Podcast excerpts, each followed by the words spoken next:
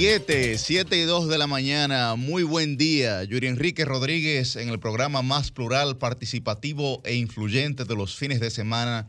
Y cuidado, este es el sol de los sábados con el Dream Team de la Radio Nacional. Muy buen día para Milicen Uribe, Liz Mieses, Cristian Cabrera. Buen día para Sucia Aquino Gotró, Roselvis Vargas, para Don Francisco Guillén Blandino. Recuerden que pueden sintonizarnos a través de nuestras diversas frecuencias, la 106.5 FM para Higüey y todo el Gran Santo Domingo, la 92.1 FM para el Cibao, la 94.7 FM para el sur y el este y la 88.5 FM para Samaná. Además, pueden sintonizarnos a través de Telefuturo Canal 23 y todas las plataformas de RCC Media, además de nuestro canal de YouTube, donde también el streaming está pasando a tiempo real. Hoy es sábado 18 de febrero y como siempre tenemos un programa que promete y que tiene grandes informaciones y noticias eh, algunas lamentables, algunas positivas, de lo que ha ocurrido durante esta semana y de lo que también, ¿por qué no? Nosotros entendemos que pudiera ocurrir. Muy buen día para Milicen Uribe. Buen día, Yuri Enrique Rodríguez, titán de la Juventud Dominicana y además coordinador de este espacio, Sol de los Sábados el espacio más plural, más influyente de los fines de semana y cuidado, como siempre decimos aquí. Buen día también para nuestro equipo técnico, Humberto eh, Martínez.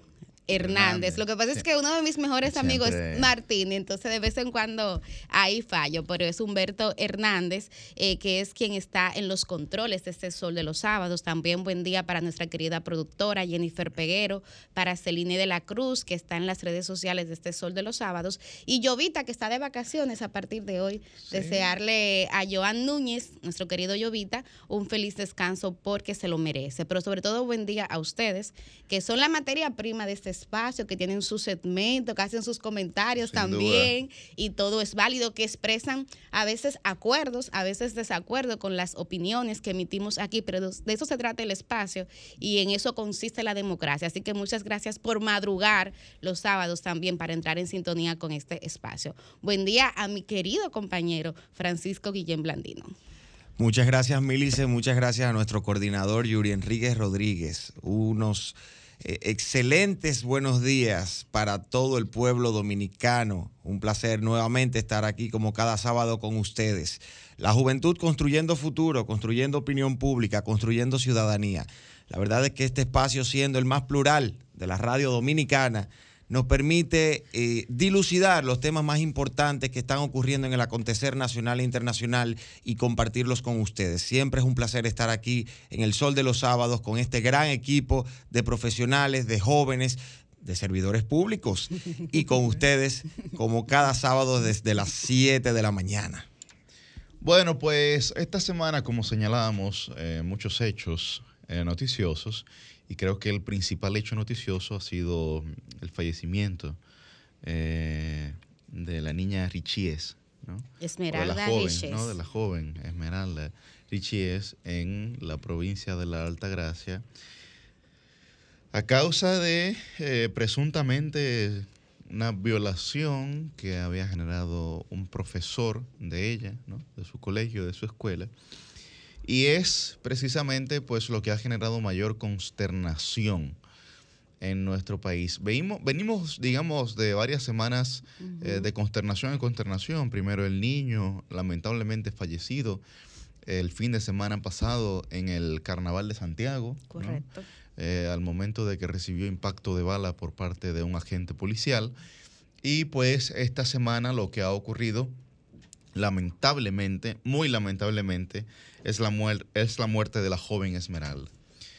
Se han, digamos, la gente ha sido libre de manifestar sus opiniones. Yo creo que eh, siendo sensato, en muchos casos fue la manifestación de la ignorancia más que de la opinión. Porque comenzar a juzgar la muerte de una persona entendiendo que la responsabilidad de la muerte es de la víctima, yo creo que parte de un sesgo que inmediatamente nos impide a nosotros hacer una justa valoración de lo que ha ocurrido. De lo que ha ocurrido. El hecho que aquí pasó parte primero de la ilegalidad, porque si la ley eh, positiva escrita en la República Dominicana establece que los menores no consienten, pues ahí lo que hubo fue inmediatamente para la ley una violación. Correcto. Pero aparte de esto, aparte de esto, el origen, yo creo, de los hechos que ahí eh, sucedieron es la ausencia, o más bien el tabú que se genera en torno a la sexualidad eh, de los adolescentes en la República Dominicana. Y ahí hay un tema eh, de desarrollo de conocimiento que yo no sé cuándo nosotros como sociedad lo vamos a tratar, cuándo nos vamos a responsabilizar sobre estos temas pero yo creo que no puede seguir ocurriendo. Lo que ahí pasó parte principalmente, principalmente de la ausencia de conocimiento sobre la sexualidad en términos, en términos eh, estoy hablando en términos científicos, no estoy hablando en términos, digamos, subjetivos, sino en términos científicos sobre la vida de esa niña. Ahí está, muerta. Yo creo que como sociedad nosotros no podemos seguir permitiéndonos esa realidad. No sé qué ustedes piensan. Yo estoy eh, totalmente de acuerdo contigo y con, el enfoque que das. Mira, eh, República Dominicana es uno de los países de América Latina donde las mujeres están expuestas a mayores niveles de violencia. Hasta hace poco éramos el quinto. Recientemente la CEPAL actualizó los datos, me refiero a la Comisión Económica para América Latina, y resulta que ahora ocupamos el triste lugar eh, número tres. Y sin embargo, una respuesta que de manera reiterada uno ve cuando pasan estos casos de violencia es que el dedo acusador se centra en la víctima más que en el victimario. Hoy día, las fotografías, los videos y el mismo nombre de Esmeralda Riches es más conocido que el del profesor John Kelly, que fue el victimario, quien fue que cometió un delito. Entonces, yo creo que ese tema de evitar revictimizar a quienes ya han sido víctimas, porque hay que decir, esa niña ha sido una víctima. primero se hablaba de un eh, presunto aborto que de acuerdo a los a la información oficial y más reciente el informe de INASIF que finalmente llegó a la opinión pública ayer, eh, no se habla de aborto, no se habla de embarazo, pero sí habla de una violación sexual. Yo creo, y aquí también será interesante tener, la opinión de Cristian Cabrera, nuestro periodista joven que ya se integró, que el informe del INASIF se queda bastante corto. Yo creo que ha sido muy difuso y uno que siempre aboga por hacer una opinión pública edificada y por eso uno siempre remite a los datos. Lamentablemente en este caso, Yuri, eh, parte de esa especulación ha sido porque las autoridades tampoco han sido técnicamente precisas en identificar qué pasó allí. Y eso pues ha dado lugar a mucho morbo, que es verdad, hay mucho morbo, hay mucho amarillismo alrededor de este caso. Pero cierro finalmente eh, señalando que también estoy de acuerdo con lo que planteas del tema de la educación sexual.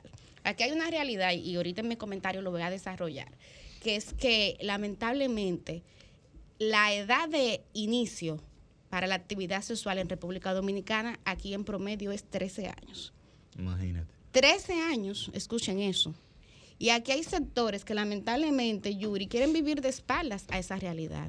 Eso no es lo ideal. Yo no apoyo eso. pero encabezar, yo creo que encabezar la tasa de embarazo adolescente en América Latina te deja saber eh, muy claramente o le enseña a todo el que observa cuál es nuestra realidad. Aquí hay abuelas de 35 años. Claro.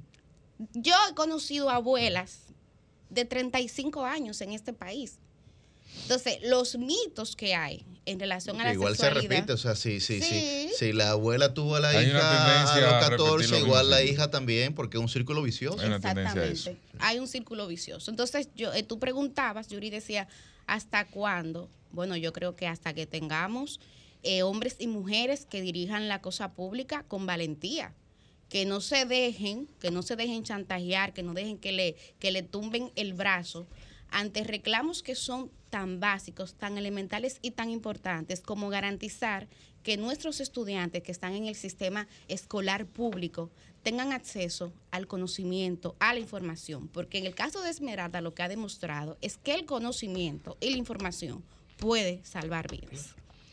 Bueno, miren, eh, tomando en cuenta parte de lo que plantea la solicitud de medida de coerción depositada por el Ministerio Público y a la que este programa, digamos, tiene acceso, hay algunos elementos que todavía me generan, digamos que confusión y quizás por no ser abogado ahí me, me ayudará tanto Yuri como, como Francisco sobre este tema. Por ejemplo, plantea como víctimas, además de la, de la joven Esmeralda, a su padre y su madre. Ahí me ayudarán ustedes a entender si es un tema de, vamos a decir, constitución en, actor eh, para mantener vigente eh, la, la, denuncia, la, el proceso judicial, o si es un tema de que ellos son vistos como víctimas fuera del hecho contra su hija. Y ahí quisiera la opinión jurídica de ustedes. yo, yo lo que veo es que como ella fallece porque ingirió una serie de medicamentos, pero no hubo una acción directa por parte del victimario. Porque él no la mató a ella, eh, digamos, ahorcada. No hubo, no hubo una acción coercitiva que se pueda, digamos, eh, vislumbrar en su cuerpo más que la violación, que eso sí el INASIF, digamos, eh, lo planteó, ¿no? más que la violación, no hay eh, una acción una acción coercitiva que se haya generado por parte de, este señor John Kelly. No, no, no. Hay, hay otros temas que, bueno, eh, hay una teoría que maneja el Ministerio Público sobre este caso y es un tema, por eso hago la pregunta precisamente, porque ver a padre y a madre como victimarios cuando hay una de las teorías que maneja el Ministerio Público de que ellos posteriormente a la llegada de su hija la agredieron, Oigan esto que voy a decir aquí y que estoy ah, diciendo. Eso es nuevo. El Ministerio Público maneja una teoría de que los padres, posterior a la llegada de su hija, eh, una vez, ¿dónde tú estabas? ¿Y qué pasó? Y tal cosa, mm. la agredieron. ¿Cuál de los dos? No sé. Pero el Ministerio Público ha dicho eso porque no, no, no, no, no. Es una teoría que estoy diciendo desde dentro. La misma persona, que una de las personas que está en proceso de investigación eh, y que me cedió parte de la información, que bueno, tengo que reservarme su nombre, evidente, por razones. Y, y hay un documento incluso déjame ver, lo estoy buscando, que dice, oiga, oigan parte de lo que de lo que plantea en lo que tú lo buscas, Cristian, porque un poco yo pregunto, porque a quien yo escuché con esta versión, que ni siquiera fue que lo planteó de manera completa y responsable, sino haciendo insinuaciones, fue al abogado del victimario. Entonces, mm. uno sabe que a veces la defensa, parte de su estrategia eh, consiste en sembrar, como, ¿cuál es el término que ustedes usan? Otras dudas, otra, como dudas jurídicas. Dudas razonables. Dudas razonables en relación a otras posibles explicaciones para los crímenes o delitos. Entonces, yo sí escuchaba que el abogado decía que una de las menores de edad que, que andaba con ellos y con la víctima y que fue entrevistada había dicho que ella se fue de la casa de la, de la víctima porque supuestamente los padres habían agredido, pero hasta donde mm. yo sé, eso no es una versión que haya confirmado el Ministerio Público. Oye, diagnósticos anatomopatológicos preliminares de la autopsia. Además de la laceración vaginal, que uno, uno presume, por razones lógicas, ¿verdad? Eh, laceración y contusión del introito vaginal, eh, hemorragia aguda severa y laceración imenial eh, se debe evidentemente a la violación. Hay dos temas que me llaman la atención y que bueno, me llaman la atención sobre todo después de haberlo planteado el Ministerio Público. Contusión periorbitaria bilateral, contusión cuello, eh, cuello cabelludo en epicráneo en región occipital, contusión cresta ilíaca derecha e izquierda y rodilla derecha. Mm. O sea que parece pues, hubo una agresión física, hubo una agresión física en su cuerpo, porque esto lo dice el informe de la autopsia. Pero esa agresión física, Cristian, tampoco podemos descartar que haya sido durante la violación o el abuso sexual. entonces ahí es que viene, ahí es que viene, ahí es que viene la otra cosa. Puede ser también apunta producción que hasta se pudo haber desmayado. Ahí va, puede ser también producto de un desmayo. Pero digo esto de que es una de las teorías que maneja el Ministerio Público porque lo sé desde dentro. O sea, porque se sigue indagando en ese sentido y por eso hago la pregunta de, las, de los padres como víctima, porque evidentemente eh, hay una víctima que tiene todo ahí, tiene todos los elementos sobre la mesa. Cristian, perdón, Sí, eh, sí. para ir más preciso a lo que establece el Código Procesal Penal, el artículo 83 establece que como víctima de un hecho punible es la misma persona que fue ofendida directamente. Y hablamos de ofensa porque puede ser la muerte, digamos, ya ahí la persona no se puede constituir en víctima, Claro, evidentemente, evidentemente. pero puede ser cualquier otro tipo de ofensa o transgresión a las normas de naturaleza penal. Pero en el numeral 2 de este artículo establece que también pueden ser constituidos como víctimas el cónyuge, conviviente notorio, hijo o padre biológico o adoptivo, parientes dentro del tercer grado de consanguinidad o segundo de afinidad, los herederos en los hechos punibles que el Pues resultado sea la muerte del ofendido. Esa es la Digamos, si hay un acto de violencia que no genera la muerte, solamente puede constituirse en víctima la persona ofendida, la persona agredida. Ahora, si ello conlleva la muerte, todo este grupo de personas pueden constituirse en víctima y eso además da pie a el ejercicio de la acción civil por parte de uno de ellos. Sí, correcto. Quien se constituye. Constituido esa acción civil. Bueno, hay, hay otras dudas porque todavía eh, el gran tema es que se parte de lo preliminar, no hay nada concluyente. Yo creo que ahí estará la clave de qué tan difícil o fácil será el proceso para el Ministerio Público llevarlo eh, a cabo. Yo creo, yo creo que sobre John Kelly Martínez habrá una condena. Sin embargo, el tipo de condena, ahí está el gran reto para el Ministerio Público. Porque hasta ahora lo que hay es una violación, pero no violación por uso de la fuerza, sino una violación por una relación no consentida, porque no se puede consentir una relación entre un menor de edad y un adulto si supera el umbral de los cinco años. Y ahí está precisamente el gran tema. Porque un hecho que pudo haber sido más grave o que fue más grave, se quede a medio camino en términos judiciales porque quizás no se constituyan los elementos suficientes, es de verdad penoso. Y además el tema del mismo Código Penal, que a nosotros no tener un Código Penal actualizado, hay una serie de delitos que quedan fuera de esta, de esta acusación que desafortunadamente pudieran no llevar a prisión o pudieran no generar una consecuencia mayor, tanto para John Kelly como cualquiera de los que pudieron haberle acompañado en la, en la violación de la ley, en la violación de la ley, sobre todo iniciando con la muerte de esta menor. Bueno, sobre este caso yo creo que ustedes han dicho bastante ya de lo que podemos opinar con relación a, la- a las expresiones públicas con respecto a lo que sucedió. Cristian ha avanzado bastante con respecto al tema judicial o a la investigación. Dos puntos eh, quisiera resaltar sobre este tema tan doloroso, tan penoso, tan preocupante y tan revelador de lo que es la realidad nacional en todas las provincias de este país. Lo que pasa es que hay muchos de estos casos que no salen a la luz. Yuri en su comentario decía que tan pronto esto ocurrió, inició la ignorancia a hablar a través de la boca de muchas personas. Y hablar de ignorancia en este caso, cuando se responsabiliza a la víctima, es una manera muy optimista de verlo. Ojalá que fuera solo ignorancia. Parecería en algunos casos que la agenda política, ideológica de algunos personajes que andan en las instituciones públicas rondando, que andan en las redes sociales, que andan en las plataformas virtuales y en los medios de comunicación tradicionales, les obliga a referirse a las mujeres víctimas de feminicidios, de violaciones y de agresiones como las responsables. Creo que hay una intención marcada por parte de muchos, aunque haya ignorancia por parte de otros. De hecho, esta semana vi con mucha pena, con mucha pena e impotencia, cómo una legisladora representante de una demarcación territorial importante de este país, diputada, fue a un programa de televisión y tuvo la osadía de bambolearse entre el tema de las tres causales y la agresión a las mujeres sin ningún tipo de estupor ni diferenciación, con una consigna de que la mujer es responsable de su cuerpo y por lo tanto tiene que cuidarlo, aún se trate de una relación sexual consensuada o a través de la violencia, del ejercicio de la violencia.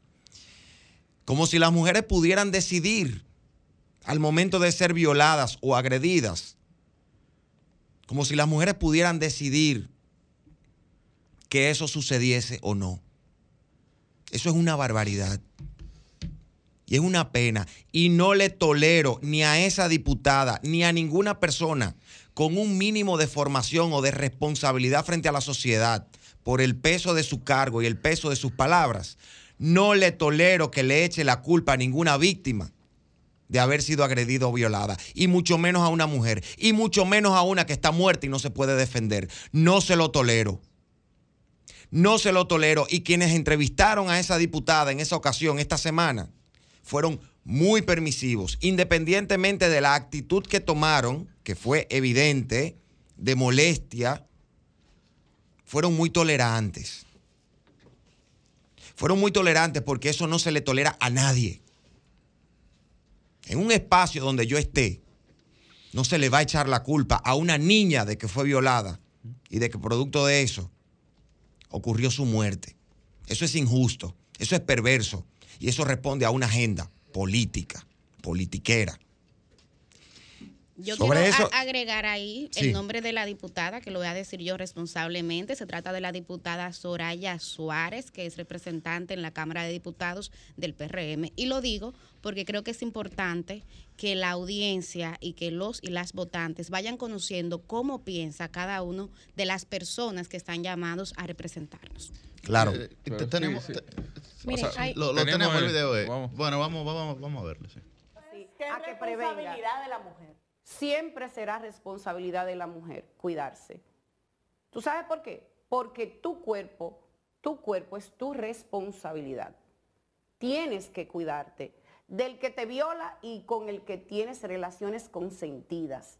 Porque el hombre no va a estar pendiente de eso. Lamentablemente en esta sociedad machista, el hombre no va a estar pendiente de eso. Me o tú me vas a decir, me, mucho escuchar eso de una mujer. Tú me no, lo que pasa es que las cosas hay que decirlas como son. Yo soy mujer. Que son. Tú crees que es posible y tú me vas a negar que no es así, que a veces hay mujeres que se embarazan para atrapar hombres todavía en este siglo.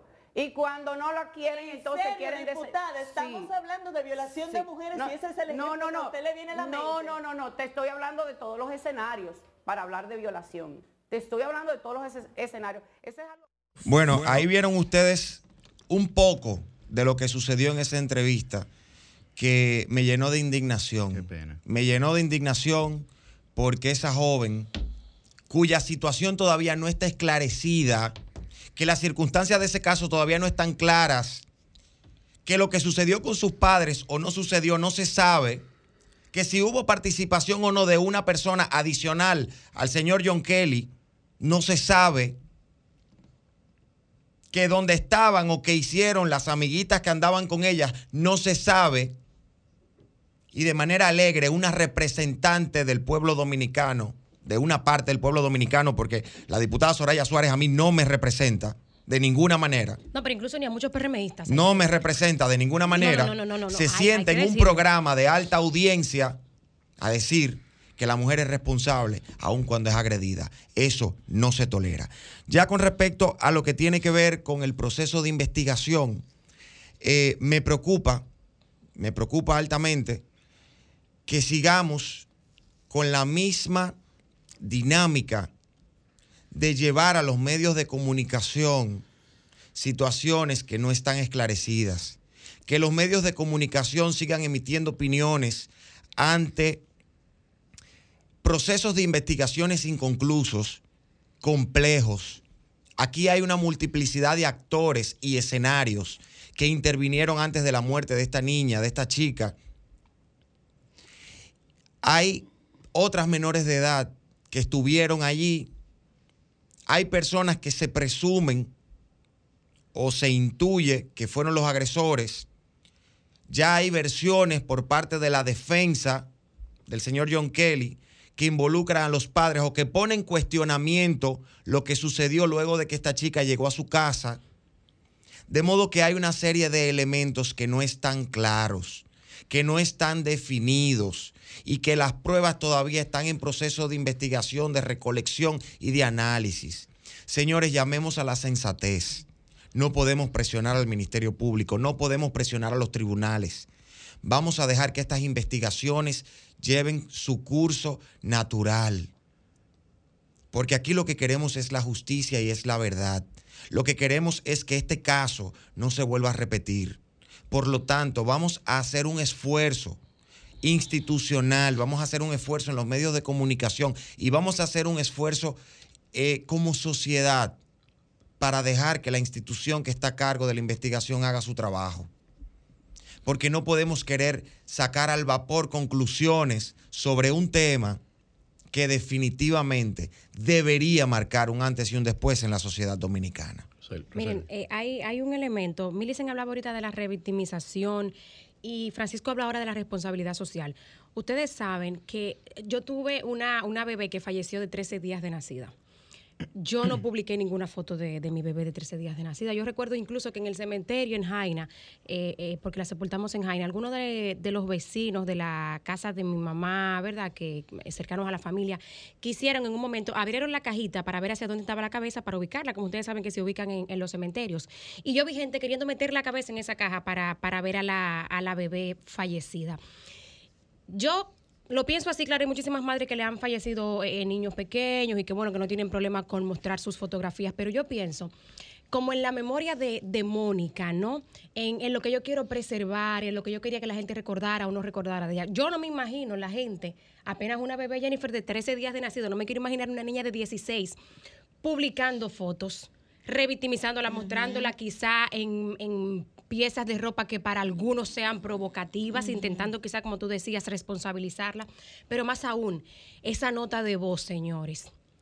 Yo no quiero pensar, miren, para mí es difícil, yo en ningún momento he pronunciado lo que dijo esa nota de voz. Yo no me quiero imaginar lo que representa para el papá y para la mamá de esa niña escuchar esa nota en todos los medios una y otra vez, incluido este.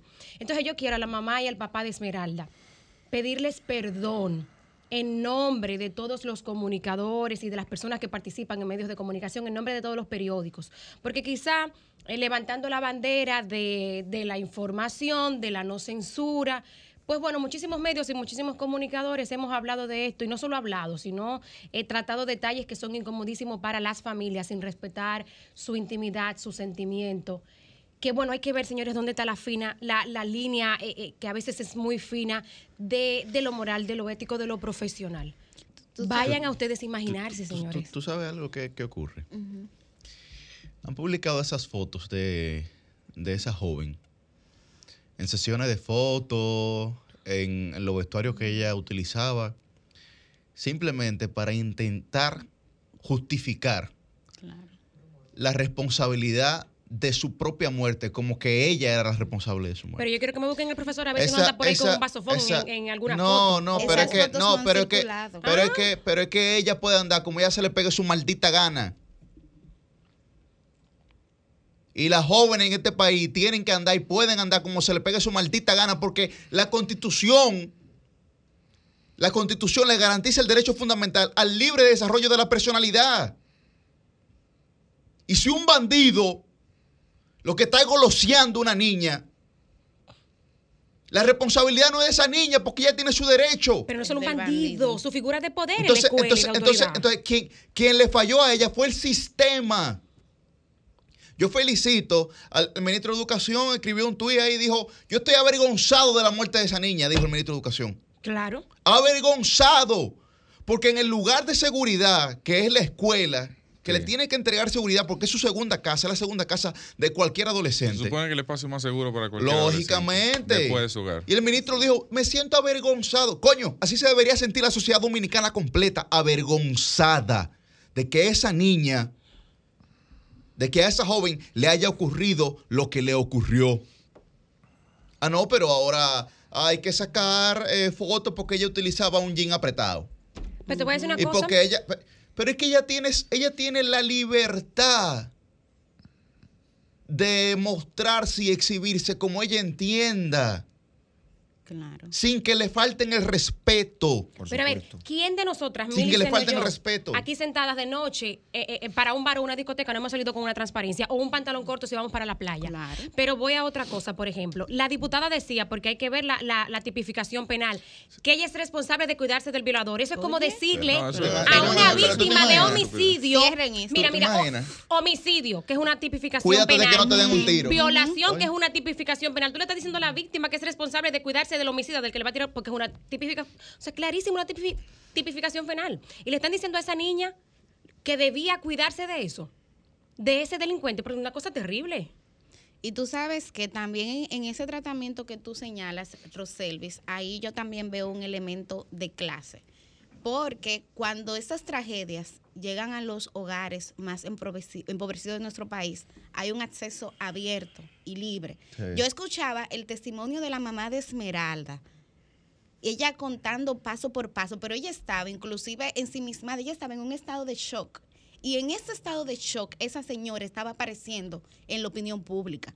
Sin embargo, cuando las tragedias llegan a los hogares, de mejores ingresos, tú ves que no, que no permiten que la prensa entre a la funeraria. Y hay que, que se filtra una que no circulan las fotos de, las tragedias. De, quienes levantaron el cuerpo. Y, y eso es lo correcto. Yo creo que aquí es válido también nosotros mirarnos como medios de comunicación y como periodistas de saber porque no publicamos las fotos, no nos atrevemos, ¿no? Porque ese está el empresario, porque está el político. Pero yo creo que también esa reflexión hay que hacerlo cuando se trate de este tipo de, de tragedias, que pertenecen, señores, a las familias más humildes del pueblo dominicano. A mí me gustaría rescatar algo que dijo Yuri. El sistema le falló. El sistema le falló en el lugar, quizás no fue dentro de la infraestructura, quizás, quizás sí, escolar. En el lugar donde esa niña debería estar o debió haber estado más segura, protegida, vigilada, supervisada. Y el sistema le falló no solamente porque un profesor de ese plantel escolar cometió abusos en su contra, la instigó, la invitó. Imagínense ustedes. La acosaba, según dicen en la escuela, ¿no? La acosaba. Imagínense ustedes que él la invitó a la playa a ella y a las amigas y se las llevó con su consentimiento. Asumamos que sí que no hubo ningún tipo de, esfuerzo de su parte ni de violencia ejercida en su contra. Se la llevó a la playa. Ella no tenía la potestad de decidir irse a la playa con un profesor, pero no se le puede echar la culpa a ella. Él no podía invitar a esas niñas a ningún lugar fuera de la escuela. Y el problema, y ¿eh? el problema ahí es que él no podía hacer eso y el haberlo hecho significa que dentro del plantel escolar había algún tipo de dinámica que se escapa a lo que un profesor puede hacer con sus alumnos o puede decirle a sus alumnos o puede proponerle a sus alumnos. El sistema le falló. Y en un país medianamente serio, ese, esa escuela ese colegio hubiese volado el director, el profesorado completo y hasta la junta de vecinos de al lado, en un sistema medianamente serio. Porque ahí hay una falta de supervisión y de tutela por parte de todo el mundo. Ahí hay un tema porque la información que en principio había y que bueno, se ha seguido manejando y qué bueno que, que nos lo recuerdan aquí, era eso. O sea, era de que había algún tipo de relación y que desde la escuela se había, incluso pudiera decirse patrocinado, o sea, se había apadrinado. y eso, es grave. cambiemos la palabra relación por acoso, porque es que una menor de edad no puede consentir una relación. Pero, pero Milicen, eh, aunque la ley le dé una tipificación, aunque la ley le dé una tipificación, la realidad es que ahí había algún tipo de vínculo. Yo no digo relación como, como validación social, sino el vínculo entre una persona y otra. Una relación ilícita. Es una relación ilícita. El ilícito, perfecto. Tenemos que cambiar la forma en que narramos. Sobre todo para relación ilícita. gente que anda repitiendo cosas Relación ilícita. Yo creo que es perfecto, es un término más que válido. Y eso es indiscutiblemente eh, un tema que lleva al análisis. O sea, ¿qué nivel de comunicación tienen hoy las escuelas con los padres, por ejemplo? O sea, ¿qué tal? si tú ves algo raro desde la escuela, un comportamiento extraño en la escuela, ¿A quién es la persona ideal para notificar? Debe generarse ahí, una alerta inmediatamente. Ahí inmediatamente tú tienes que llamar al padre y llamar al Ministerio Público. O sea, aquí me, aquí me está sucediendo algo que me parece extraño. Investiguen ustedes. Yo quizá no tengo las condiciones para investigar o para investigar a profundidad. Porque tú hay cosas que, te, que le intuye y que concluye fácilmente. Pero hay cosas que tú no puedes quizás llegar a, a la conclusión última y más exacta. Entonces ahí debió actuar la autoridad de la, de la escuela pero también el tema de los padres. Y no hago, y no hago un mea culpa por este caso porque todavía hay cosas que no conocemos y que deberán salir a flote en los próximos días y que partiendo de eso ya sí se podrá hacer una conclusión. Pero hay un tema esencial con los padres en cada uno de los hogares. Un padre, si bien es cierto que no es un amigo de su hijo, porque los padres no son amigos de su hijo, debe intentar serlo y acercarse y tener la confianza necesaria para que cualquier elemento que constituya un peligro y, por supuesto avisarle previamente lo que puede suponer un peligro en el desconocimiento de un menor, porque hay cosas que yo, siendo mayor de edad, no sé que son un peligro todavía a mi edad. Mm. Y que una persona que ha vivido mayor experiencia puede decirme, mira, si tú ves que te inician con este coro, eh, hay un peligro de fondo.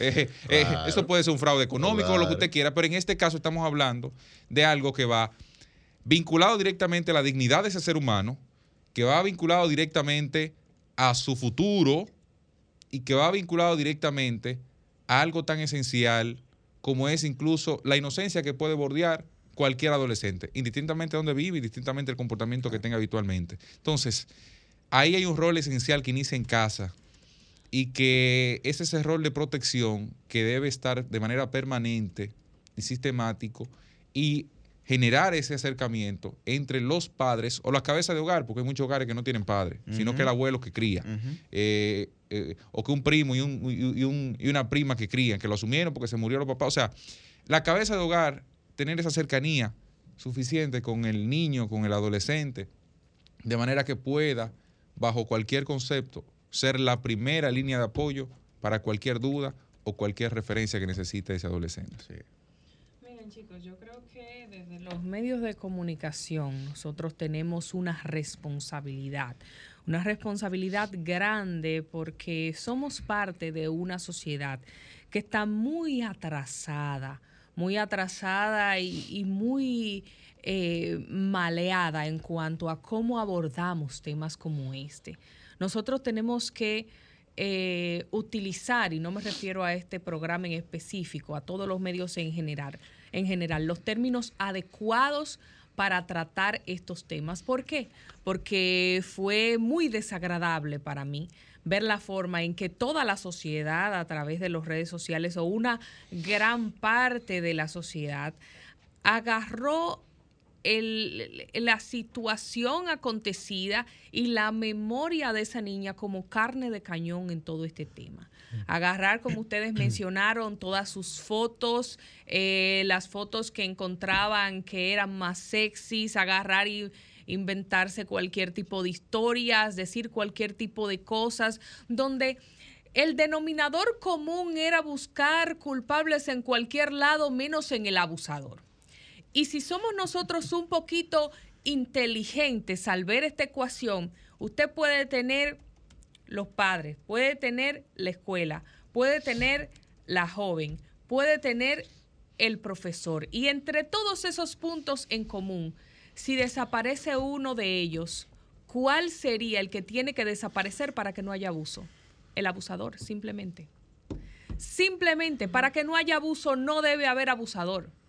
Entonces, si nosotros empezamos a quitarle las culpas a quien la tiene y a dárselas a cualquier otra situación externa, eso no quiere decir que como padres no tengamos una labor de educar a nuestros hijos, que como seres humanos no tengamos una labor de cuidarnos a nosotros mismos, que como institución no tengamos una labor de cuando pasa eh, un tema, llamar primero a capítulo al profesor en cuestión porque lo estamos viendo desde el punto de vista de esta escuela. Pero aquí en los colegios, clase media y clase alta, cuando pasa una situación, al primero que jalan en el capítulo es al personal de la institución. No es de que vamos a llamar a los padres para ver, no, no, no. Primero interrogan ahí al empleado que tienen ahí. Vamos a ver qué pasó, dígame. Y hasta que no se pruebe lo contrario, ese profesor es culpable. ¿eh? En los colegios donde se paga cuarto, aquí en este país RD. Entonces, hay un sesgo de clase social, de quién sufre consecuencias y quién no sufre consecuencias en eh, situaciones como esta. Y nosotros como sociedad debemos revisarnos. Aquí se dijeron demasiadas barbaridades sobre esa muchacha. Aquí se dijeron muchas cosas sobre si los padres la habían cuidado de cierta manera o no. Sin embargo, ahora vemos estos resultados de el INASIF, que cada vez que salen más cosas, yo eh, quisiera a veces ni verlo, de la manera brutal, de la manera bárbara en la que ese profesor sometió a esa niña a una violación. Y llamar violación también es algo ya para que mis compañeros sigan hablando del tema, quiero decir, eh, que me preocupó mucho, que como sabemos una menor no puede consentir, siempre será una violación, pero la gente se atrevió a llamarlo violación cuando el NACIF dijo que se sometió a actividad sexual violenta. Señores, aunque usted entienda que la menor esté de acuerdo que en este caso, a todas luces, no escuché los audios, quiero no escucharlos, a todas luces nos da a entender que ella no estuvo de acuerdo, aún estuviera de acuerdo, es una violación. Hasta que no cambiemos esta mentalidad, van a seguir pasando estas cosas en nuestro país. Bueno, vamos, vamos a escuchar qué piensan los oyentes de, esta situación. Vamos, vamos a escuchar los oyentes, hombre. Comunícate 809-540-1065. 1-833. 610-1065 desde los Estados Unidos. Sol 106.5, la más interactiva.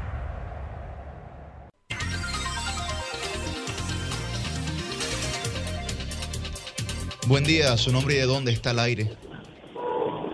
Y buen día. Hola. Miren, yo estoy de acuerdo con todo lo que ustedes dicen, pero hay una pregunta que yo me hago. A ver. ¿por qué ellos no llevaron a esa niña al médico? Porque si mi hijo llega sangrando a mi casa, sea que ella no quiera o no quiere ella menor, yo tengo que llevarla al médico y verificar por qué ella está en ese sangrado. Eso es lo único cuestionable que yo tengo con esa familia. Eso también es parte de la manifestación de la ignorancia y del tabú. Para que existe en, muchas familias eh, dominicanas. Y, tengo, y, déjame decirle algo, otra cosa, perdóname bien breve. Es igual que lo que pasó en Santiago si yo ando con mi familia y me para la autoridad, yo no tengo que ponerme a discutir delante de mis hijos con la autoridad. Creo que, son dos casos, creo que son dos casos distintos, sí. Creo que... Sí, son casos distintos, pero yo tengo que respetar a mi familia. Si yo me pongo a discutir con, con la autoridad o con cualquier persona, yo me estoy buscando yo el problema.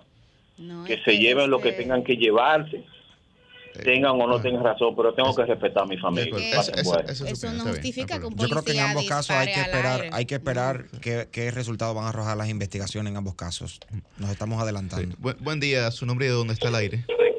Buenos días, ¿cómo están? Muy bien. Ceneida Guzmán, Santo Domingo Norte. Adelante, Ceneida. Hola, Mil. Hola, Ceneida. La otra joven, la otra joven. Rosel. un saludo para la madre de Susi en especial. Señores. Ahí, está abueleando. Qué bueno. Señores, yo les digo a ustedes que el Estado, el Estado, desde 1990, nosotros venimos eh, con todo privatizado. Eso no es nuevo. Queremos también resaltar que los temas de violencia, ¿verdad? Solamente cuando nos pasa a nosotros mismos es que le vemos significado. Sin embargo, vivimos opinando vacuencia, le llamo yo a eso.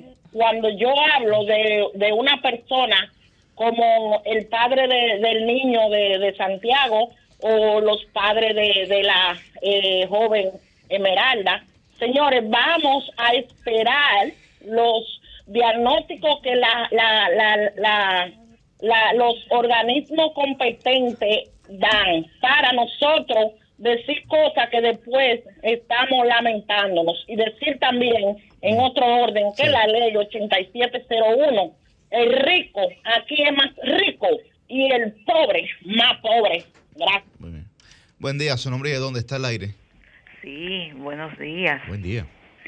Sí, yo quiero decirle a ustedes que en época pasada, cuando eh, se hablaba de que se necesitaban maestros en la educación, se abrió la puerta para que mucha gente, mucha gente, ah, entrara a dar clases, muchas veces sin vocación, solamente pensando en el cobro de los 25.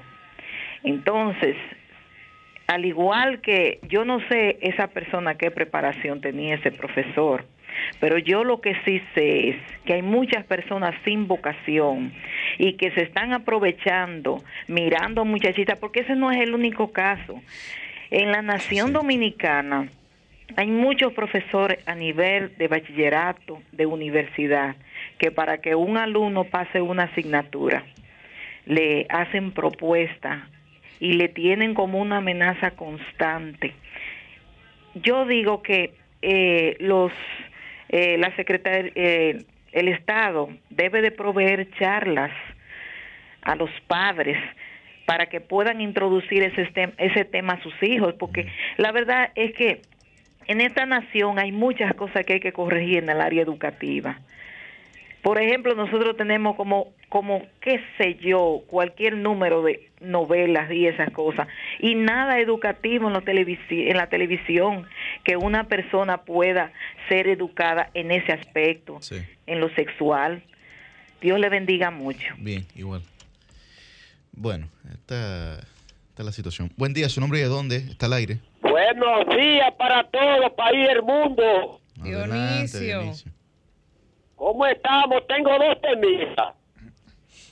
Oye, el primero es llamarle a hacer un llamado al sector agropecuario, al sector de medio ambiente y recursos naturales. Nuestra tierra de Bauruco está en cuidado intensivo. Si no toman medidas, nuestro pueblo de Duvergé y esta zona vamos a desaparecer. Aquí, por el abuso que están cometiendo los hombres de esta zona, de, acabando con el medio ambiente. Nuestros ríos se están secando. La pena que nuestra hidroeléctrica La Bama en Duvergé está, está generando ahora mismo, en este mismo instante, menos de cero puntos, menos, menos de un, de un punto vega. Una hidroeléctrica tiene que producir 7.8. Mira cómo estamos por aquí. Los agricultores de esta zona se están vendiendo sus redes, se están vendiendo todo, porque todo abandonado por falta de la presión líquido. Y al, mismo tiempo invito al pueblo de Duvergé y pueblo aledaño que se den cita en la mañana de hoy en el play de softball. Un, un, eh, un, después de la de, después de la con los rameros residentes en Estados Unidos junto al, al, equipo local del municipio de Duvergé todos al play de, de softball a dar un apoyo total a, este evento Buenos días para Buen día, su nombre y de dónde está el aire. Buenos días, Yuri, Cristian, la, la, mujer más bella de la, del sol de los sábados. Inteligente también. Bella e inteligente. Claro. Óigame. Que no es nada más creciendo bella, ¿verdad? Bella dama. Sí. Estuve en un recorrido en lo que es la provincia de Independencia con el colega de ustedes y será próximo senador, el colega de ustedes, Kennedy Vargas, en la provincia de Independencia. Yuri, parece que los días de Valentín Medrano están contados. Todos los sondeos dicen que la provincia de Independencia quiere que el próximo senador sea Kennedy Vargas. Colega de ustedes, periodista. Sí, el papá de, Kennedy. Sí, sí, sí. Óigame, está en todos los sondeos, Kennedy lo está encabezando. Y, la, y qué bueno que sea Kennedy, porque tiene una gran labor social hecha, hecha Yuri allí. Y le estuve acompañando en ese recorrido y pude contactar eso, que he querido allí y lo está haciendo muy bien. Así que pasen buen día, muchachos, y le quiero. Bien, bien. Buen día, ¿su nombre y de dónde está el aire? Buenos días para todo el staff. Eh, mi nombre es Carlos Muñoz de Arroyo Hondo. Adelante, Carlos. Sí, gracias. Eh, yo quería decir algo con respecto a todas las eh, vamos a decir así, todas las teorías de, que están sobre el caso de, Esmeralda Richies, que todavía no está ni siquiera en fase de instrucción. Sí. ahora, o sea, estoy viendo, por ejemplo, la conclusión del INASIF que nos sorprendió a nosotros y nos aterrorizó más que un presunto intento de aborto. Eh, a mí particularmente me ha revisado más eh, esa situación que, que hubiese sido un intento de aborto fallido. Eh, eso por un lado. Y ahora resulta que dicen que el INACI también eh, dio que ella no estaba embarazada. Entonces, por otro lado, otros medios de comunicación dicen que ellos tenían una relación consensuada. El asunto es que yo lo que quiero plantear es lo siguiente. O sea, el nivel de, de, eh, de indefensión que tienen menores en sitios que son populares, para no decir pobres o de otro tipo de trato, y es el siguiente. O sea, esa jovencita eh, le, tenía más confianza a la amiguita que ella le manda la nota de voz que a sus propios padres que están al lado, porque ella está viendo una situación anómala en su cuerpo y ella prefiere hablarle a una amiga que o no yo la, no, no yo la nota de voz o simplemente la ignoró.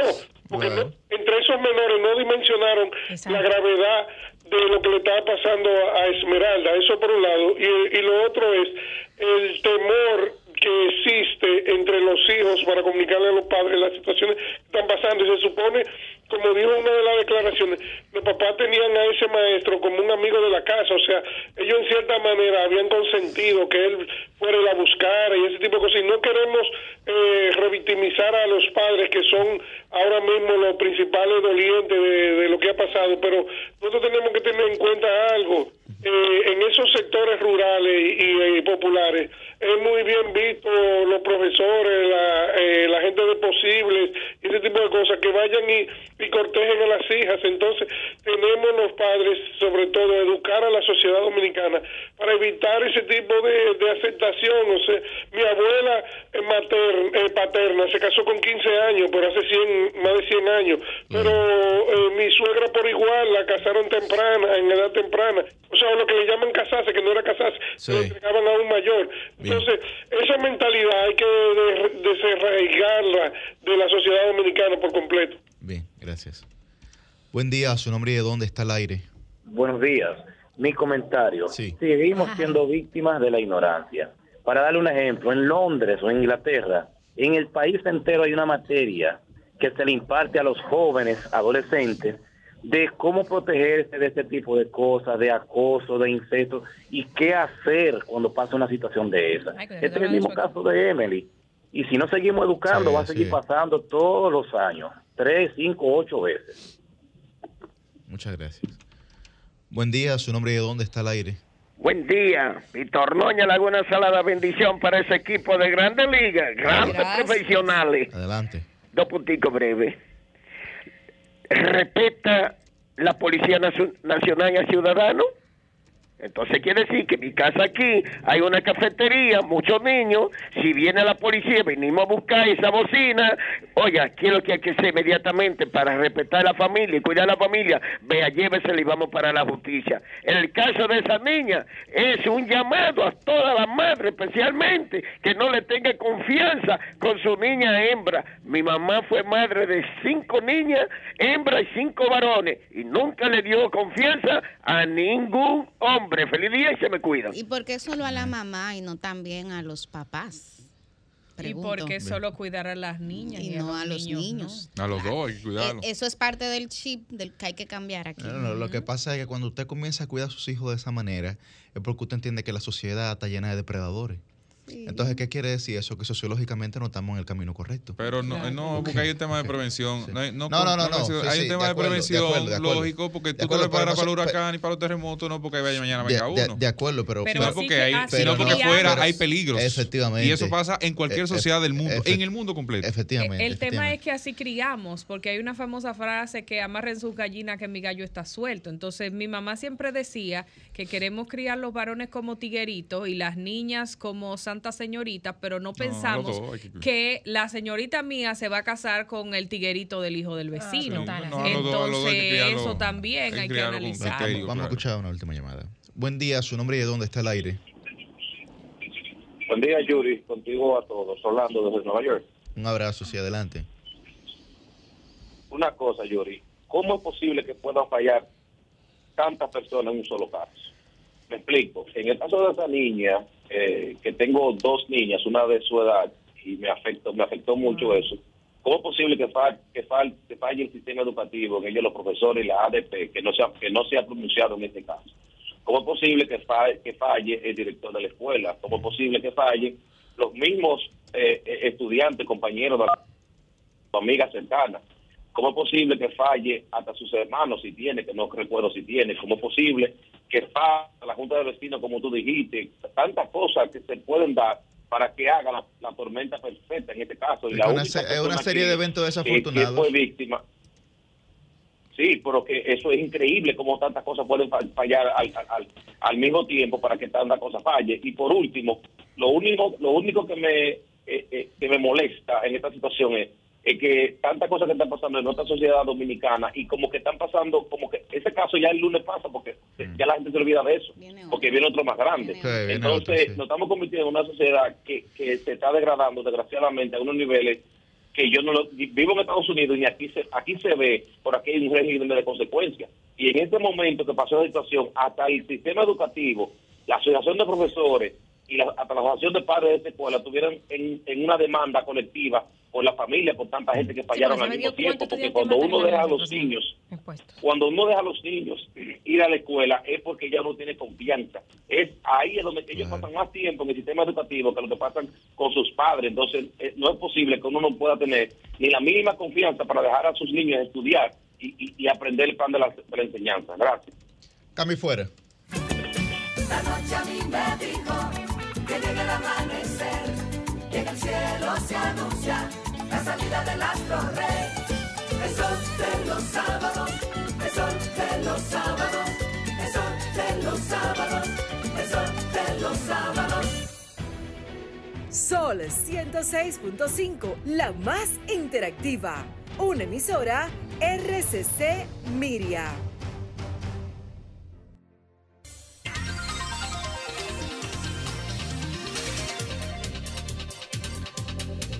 Bueno, a las 8 y 2 de la mañana iniciamos la ronda de comentarios en este Sol de los Sábados y de inmediato le damos la bienvenida eh, de regreso a don Francisco Guillén Blandino. Muy buen día.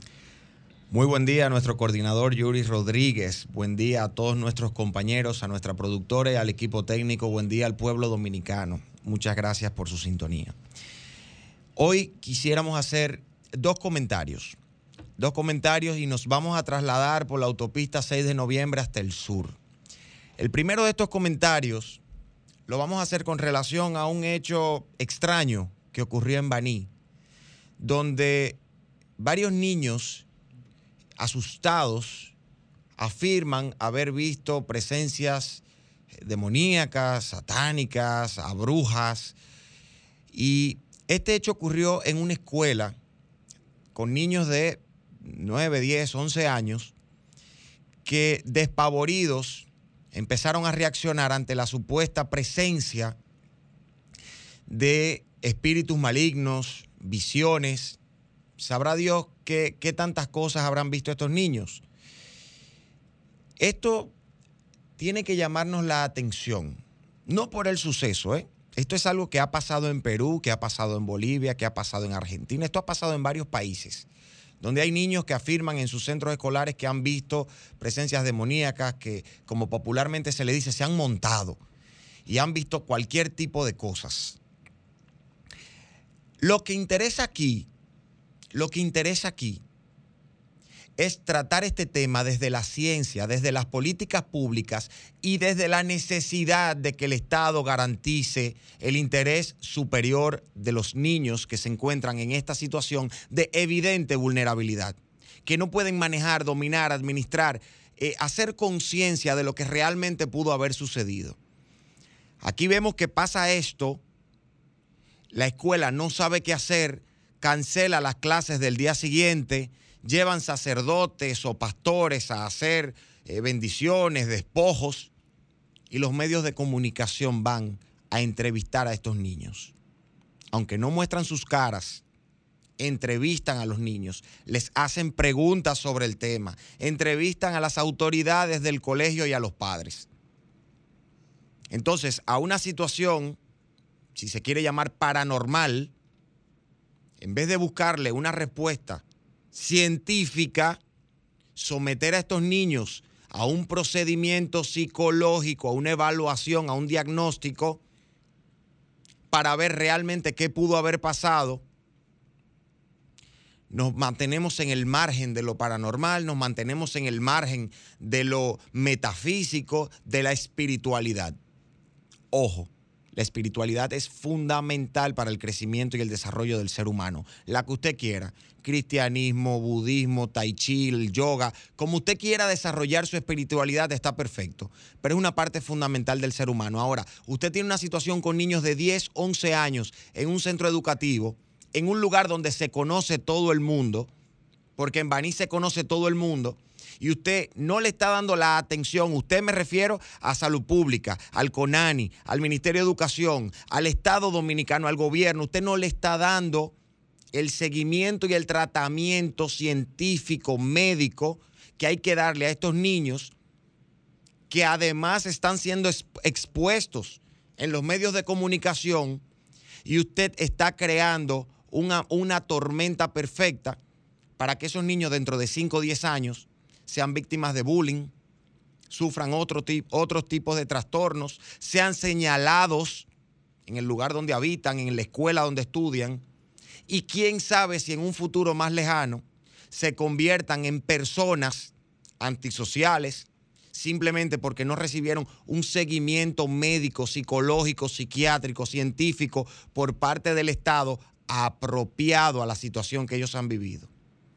Esto tiene que llamar a reflexión y a preocupación, porque hay que establecer protocolos. Y no estamos hablando de protocolos para actividades paranormales en los centros educativos. Estamos hablando de protocolos para la intervención de niños o niñas que tienen situaciones que escapan de las capacidades propias de un maestro un director de escuela y hasta de sus propios padres. Tenemos que ser más responsables como medios de comunicación y como sociedad. A estos niños hay que darle un tratamiento, hay que hacer un diagnóstico, hay que evaluarlos y hay que darle seguimiento, que es lo que debería ocurrir en todos los casos donde sucede un evento que escapa a las facultades y capacidades de los docentes y de los propios padres. El Estado tiene una obligación con respecto a estos niños. Dije que me voy a trasladar al sur porque el segundo comentario que voy a hacer tiene que ver con la circunvalación de Asua, señores. Esta semana el gobierno del presidente Luis Abinader inauguró la circunvalación de Asua, la obra de infraestructura vial más cara de la historia de la República Dominicana. Carísima, carísima no, ridículamente cara. El kilómetro de esa carretera, no es una autovía, no es una autopista, es una carretera de un carril de ida y uno de vuelta, una, una circunvalación esperada por muchísimos años, que este gobierno encontró termina, eh, eh, avanzada en un 40%, porque inició en el gobierno anterior, esta carretera costó nada más y nada menos que 468 millones de pesos por kilómetro. Una barbaridad. Por kilómetro por kilómetro, 468 millones de pesos. 13.4 kilómetros, 5.900 millones de pesos, un tramo de una carretera. Eso es una barbaridad.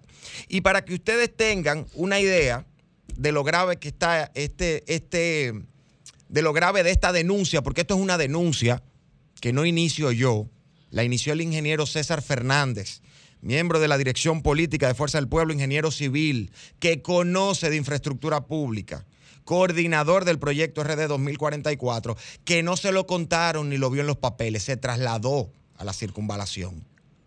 Se trasladó a la circunvalación y se dio cuenta que está incompleta. Se dio cuenta que todavía hay equipos trabajando. Se dio cuenta que el peaje está con una lona encima. O sea que al, al presidente Abinader sus funcionarios que lo viven metiendo en aprietos, en aprietos vive metido el presidente Luis Abinader por sus funcionarios, lo pusieron a inaugurar una obra incompleta, que no está terminada y que, y que por demás ha sido la obra más cara. para que tengan una idea de esto, la circunvalación de Santiago a cuatro carriles costó 228 eh, millones de pesos por kilómetro. 228 millones de pesos por kilómetro. La de circunvalación de Asua, que solo tiene dos carriles, es decir, la mitad, costó 468 millones de pesos.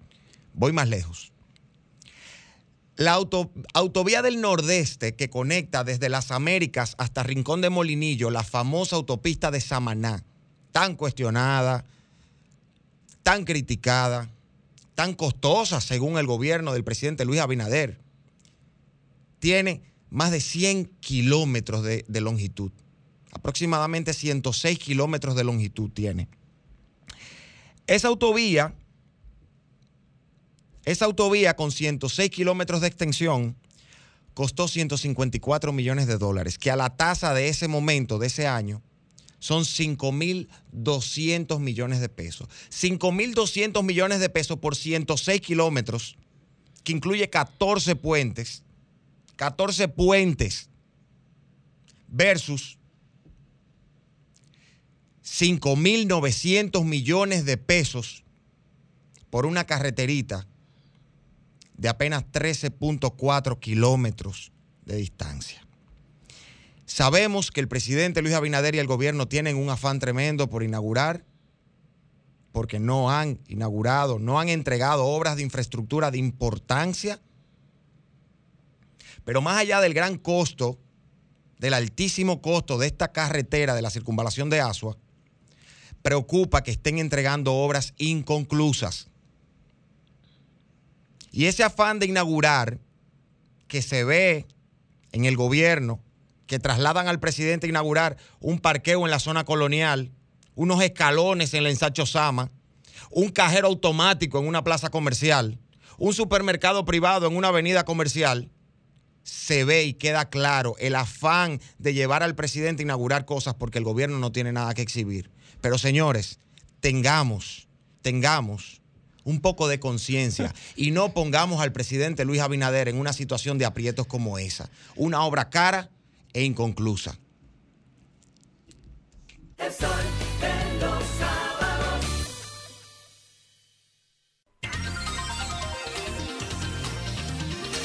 Ocho y 12 de la mañana continuamos esta ronda de comentarios y es el turno del periodista joven. Muy buen día para don Cristian Cabrera. Buenos y santos días, República Dominicana. Se te quedó, Francisco, un destacamento. Me alegró ver al presidente dándole participación a los policías, cortando cinta de un destacamento. Bueno, imaginé que era el Palacio Nacional que iba a mudarlo, el Palacio Policial que iba a mudarlo. Bueno, miren, de entrada iniciar eh, con una situación que los madrileños, pero dominicanos, están teniendo. Y es que después de la llegada del nuevo cónsul, le subieron de inmediato los costos de los servicios.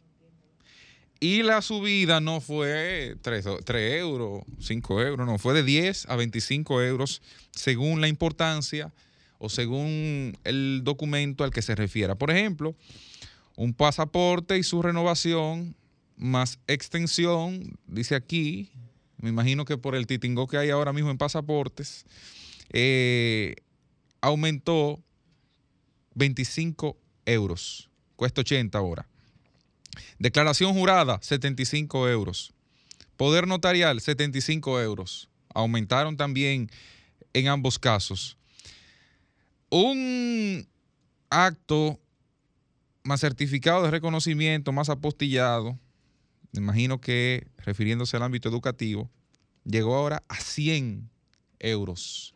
Anoten ahí porque eso es demasiado. No sé las razones que tendrá el nuevo cónsul en Madrid.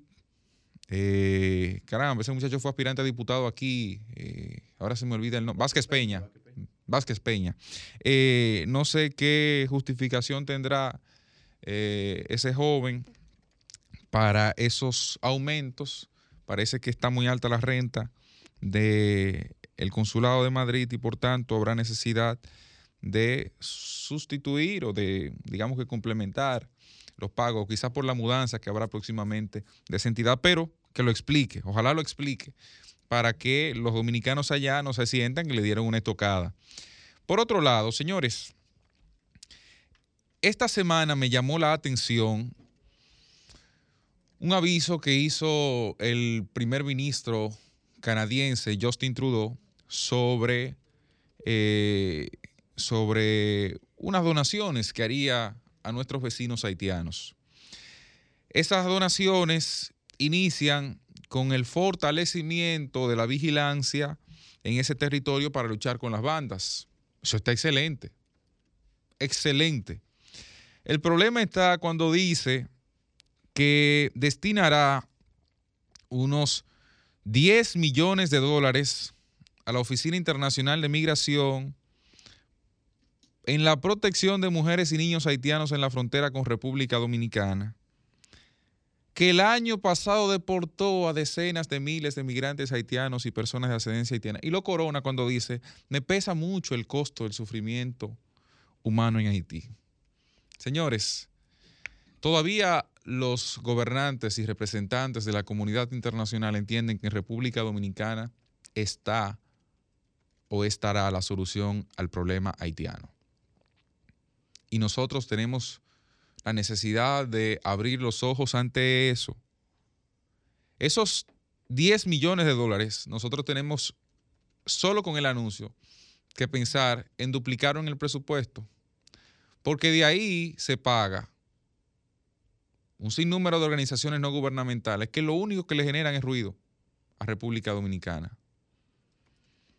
Que al migrante lo usan en muchos casos, y disculpe usted el término, como preservativo para conseguir recursos y seguir como sanguijuelas, sobreviviendo sobre la base de ese tipo de donaciones. Están para eso. Son de las organizaciones que más hablan de corrupción, pero son de las más corruptas y poco transparentes que hay en la sociedad dominicana. Y de esas hay un montón. Ahí hay una en Gasco llamada Omica. Vaya y revise el trabajo de esa. Vaya y revise el trabajo de ese observatorio. Que le den un estado de cuenta y el comportamiento de cómo ha invertido cada peso que reciben. Ay, no, la transparencia ahí no aplica. Pero son en esas organizaciones donde inicia una jornada contra los dominicanos en muchos casos e inicia no porque los haitianos sean malos con nosotros, y eso hay que dejarlo claro. Inicia porque en muchos casos se ve a República Dominicana desde esas organizaciones como los que tienen la tarea titánica de organizar Haití, pero organizarlo en nuestro territorio. No, no, no. La organización de Haití debe darse y debe darse su territorio.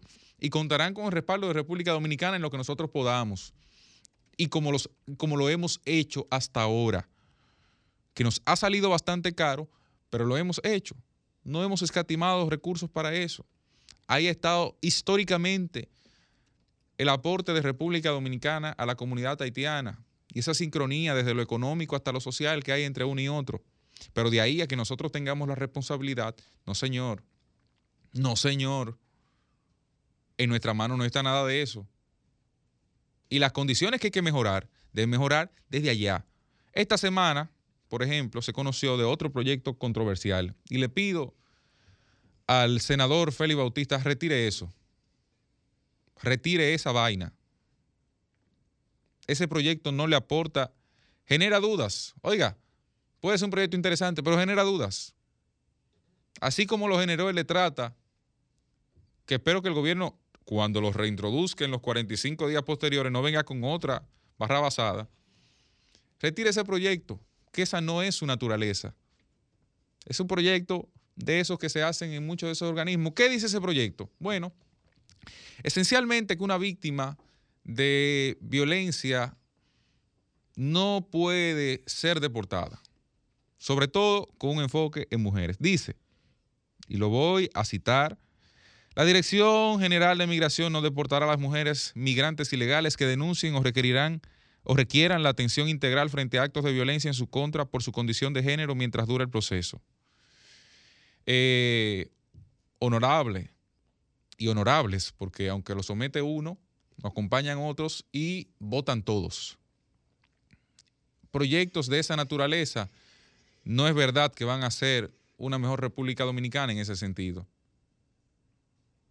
Que hay que darle atención, sí, que no puede bajo ningún concepto en República Dominicana negarse la atención y persecución a quien haya cometido un crimen o delito en esa dirección, totalmente estoy de acuerdo. Pero de ahí a que se genere una especie de caparazón protector porque usted haya sido víctima de eso y sobre todo, como establecía el proyecto de ley de tratas, que no tiene que aportar ninguna prueba. Ah, bueno, pues yo me presento, sí, buenos días, yo fui víctima de trata. Ah, sí, ¿usted tiene alguna prueba? Sí, ¿cómo lo cómo perseguimos? ¿Quién lo? No, no, no, yo no quiero hablar de nada de eso porque para, para, preservar mi identidad no, o para preservar mi dignidad, no, no, no. Ajá, pero eh, bajo ese esquema, los 11, 10, no sé, porque Haití no tiene forma de contabilizar su, su, su población, millones de habitantes que hay allá, pueden venir para este lado y todo argumenta lo mismo. Y entonces, en ese proceso, desafortunadamente, no tenemos la capacidad para manejar el volumen de personas que Haití puede generar como problemas. Hoy, ayer y mañana, por lo que se ve, Haití no tendrá forma de garantizar la vida de su gente y las condiciones normales de su gente. Pero en ese proceso nosotros no podemos ser quienes llevemos la carga más pesada, como hasta ahora la hemos llevado, pero sobre todo propiciado por agentes que lo que, lo que no quieren bajo ningún concepto es cargar con ellos y asumir la responsabilidad que por años han evitado. Cambio y fuera.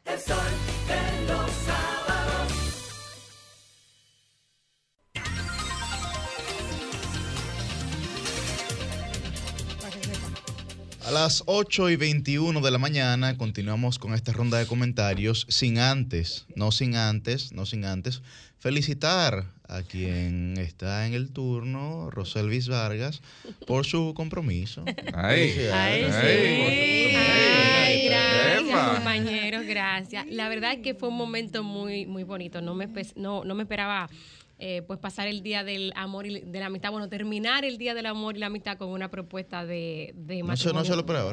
En lo absoluto, señores. Yo de hecho, y lo decía en mis redes sociales, edité el video porque yo me quedé como tres minutos en shock, dando gritos, boqueando.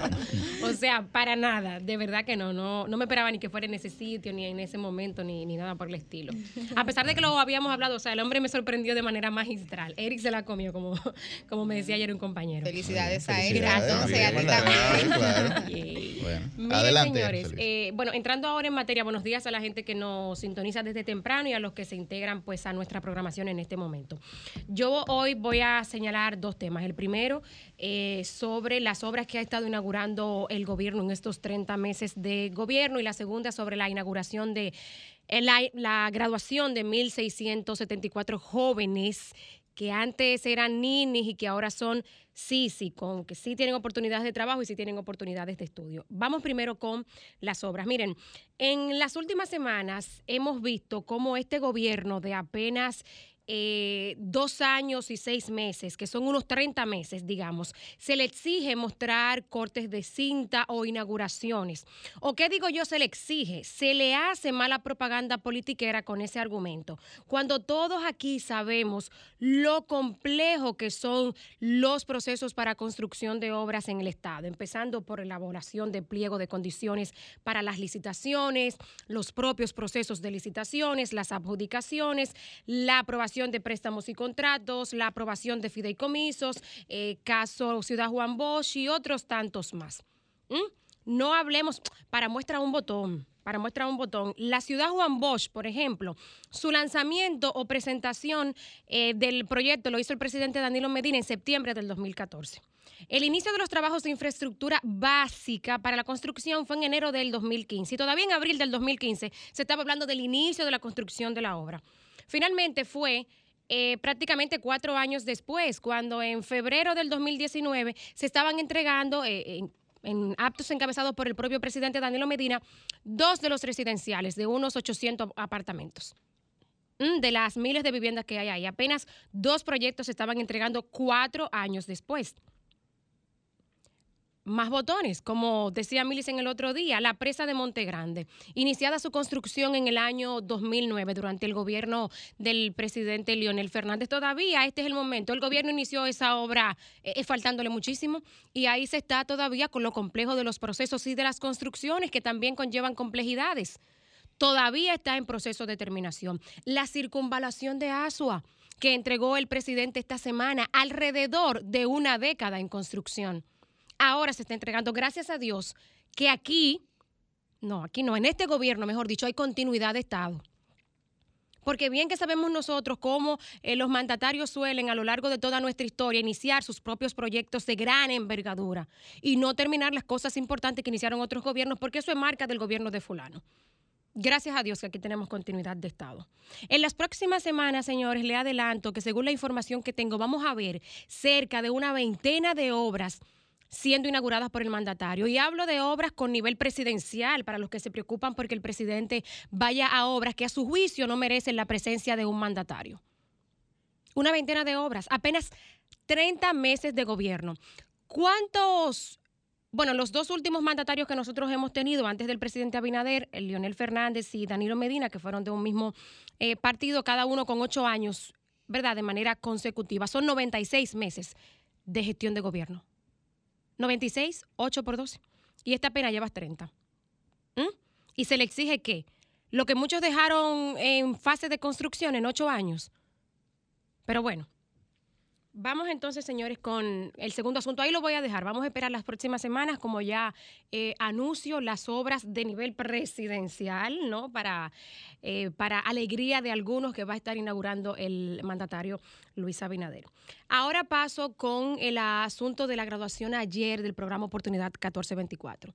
Nosotros tuvimos, eh, valga la palabra oportunidad, aquí hace un par de semanas, el chance de ver o, la oportunidad de entrevistar a tres jóvenes junto con el director ejecutivo del programa Oportunidad 1424, señores de la Ciénaga jóvenes que eh, narraban y testimoniaban cómo pasaban sus días y cómo en cierta medida les cambió la vida luego de tener algún nivel de formación, en algunos casos alguna oportunidad de un capital semilla para iniciar emprendimientos a partir de que ingresaron en el programa Oportunidad 1424, que para quienes no lo conocen es el programa que ofrece eh, formación técnico laboral y vocacional a jóvenes entre 24, entre 14 y 24 años, pero no los jóvenes que pueden por motus propio eh, eh, llenar una solicitud de Infotep, que se interesan por, un curso, no, son los que están en su casa que no tienen interés de ese tipo de cosas o porque tienen antecedentes penales o porque son adolescentes embarazadas o porque están expuestos al consumo de sustancias narcóticas, ese tipo de jóvenes que los salen a buscar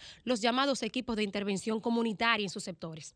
Ah, pero oigan esto, señores. Yo ayer estaba casi llorando eh, porque tuve la oportunidad pues, de presenciar esta graduación. Dentro de esos 1.674 jóvenes, había 40 a los que se le entregó su acta de nacimiento, porque este programa no es solamente de formación técnico-profesional y laboral, ¿verdad? de reinserción laboral y escolar, sino que se le da un acompañamiento integral a los jóvenes. Ahí yo veía el testimonio de la joven Angélica Moreno de 25 años. Angélica tiene dos hijas. Sus dos niñas pequeñitas, que quizás tengan tres y cuatro años, por lo que vi en el video, eh, no tienen acta de nacimiento. Porque Angélica tampoco tiene acta de nacimiento, o no tenía hasta ayer. Angélica no tenía acta de nacimiento porque su mamá tampoco tenía acta de nacimiento.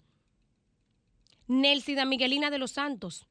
Nelsida Miguelina de los Santos no tenía acta de nacimiento porque su mamá, es decir, la abuela de Angélica, Dionisia de los Santos, tampoco tenía acta de nacimiento. Vayan ustedes a ver ese derrama. La mamá de Angélica decía que sus cuatro hijos se hicieron bachiller en colegio privado, diciendo mentiras cada vez que le pedían llevar el acta, pero no podían ir a la universidad, porque como si no tenían cédula. Estos 40 jóvenes del programa Oportunidad 1424 que ayer recibieron su certificado de nacimiento, muchos de más de 20 años, no son solamente esos 40, sino que vayan ustedes a imaginarse, como en el caso de Angélica, eso conlleva que se le emita certificados de nacimiento con toda la correspondiente investigación a personas en toda su línea de familiaridad para finalmente pues dar al traste con que se certifique el nacimiento de los, eh, de los jóvenes que están en el programa Oportunidad 1424. Qué hermoso. Enhorabuena para esos casi 2.000 jóvenes que se graduaron ayer en esta segunda graduación ordinaria. Que oigan esto, son 103 centros, me parece, en 25 provincias del país que se proyecta pues a completarlo en el resto de las provincias de todo el territorio nacional. Felicidades para Tony Peñaguaba, para el presidente Luis Abinader, Alex Mordán y sobre todo para estos 1.674 jóvenes. El sol de los sábados,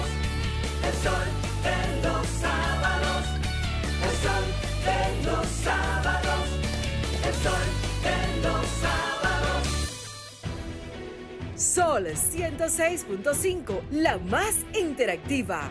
Una emisora RCC Miria.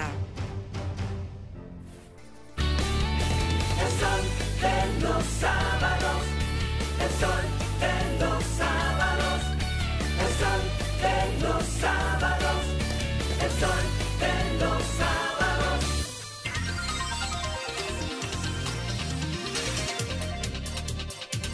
Bien, estamos de vuelta en este Sol de los Sábados a las 8 y 33 de la mañana. Continuamos con nuestra ronda de comentarios y es el turno de la versátil. Muy buen día para Susi Aquino Gotró.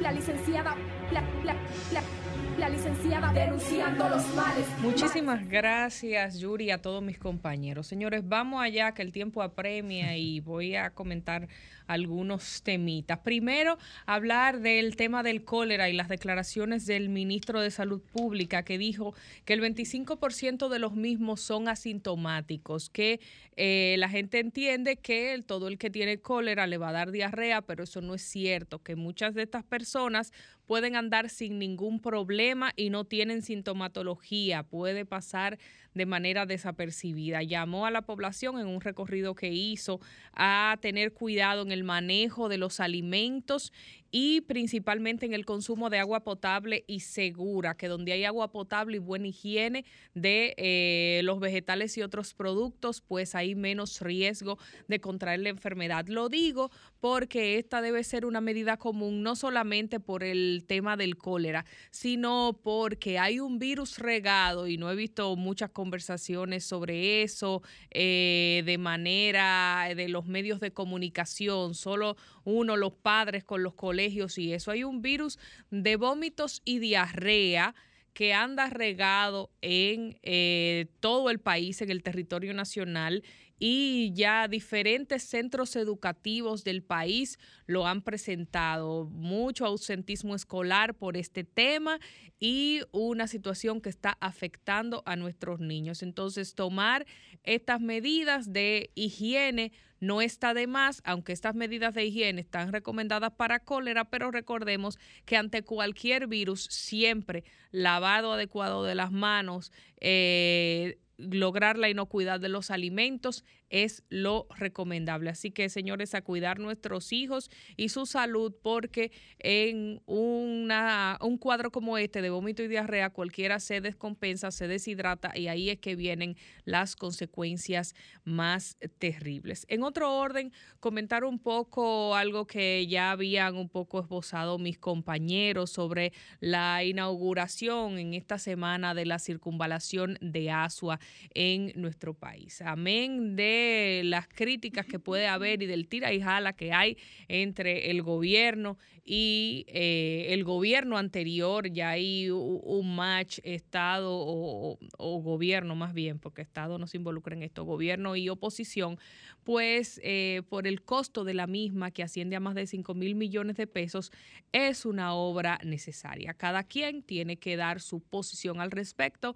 Eh, don Charlie Mariotti ha hablado su el presidente durante el acto se refirió a la oposición de una manera contundente y pues ya las autoridades, el Ministerio de Obras Públicas ha dado los detalles de la obra, ha dicho eh, a quién beneficia esta, esta vía, esta importante eh, obra de conectividad vial en nuestro país que finalmente va a beneficiar a toda la población de Asua y al sur en general, que como provincia sureña pues necesita de obras que garanticen su desarrollo. La misma pues va a beneficiar a más de 800 mil habitantes, tiene 12 kilómetros, dos carriles, va a contar en toda su extensión o cuenta en toda su extensión con 12 puentes de la misma y una gran cantidad comunidades beneficiadas. Y yo decía en esta semana que como nieta de sureños, mis dos abuelos eran de la provincia de Baní, me alegro de estas obras porque sé las necesidades que tienen las provincias del sur.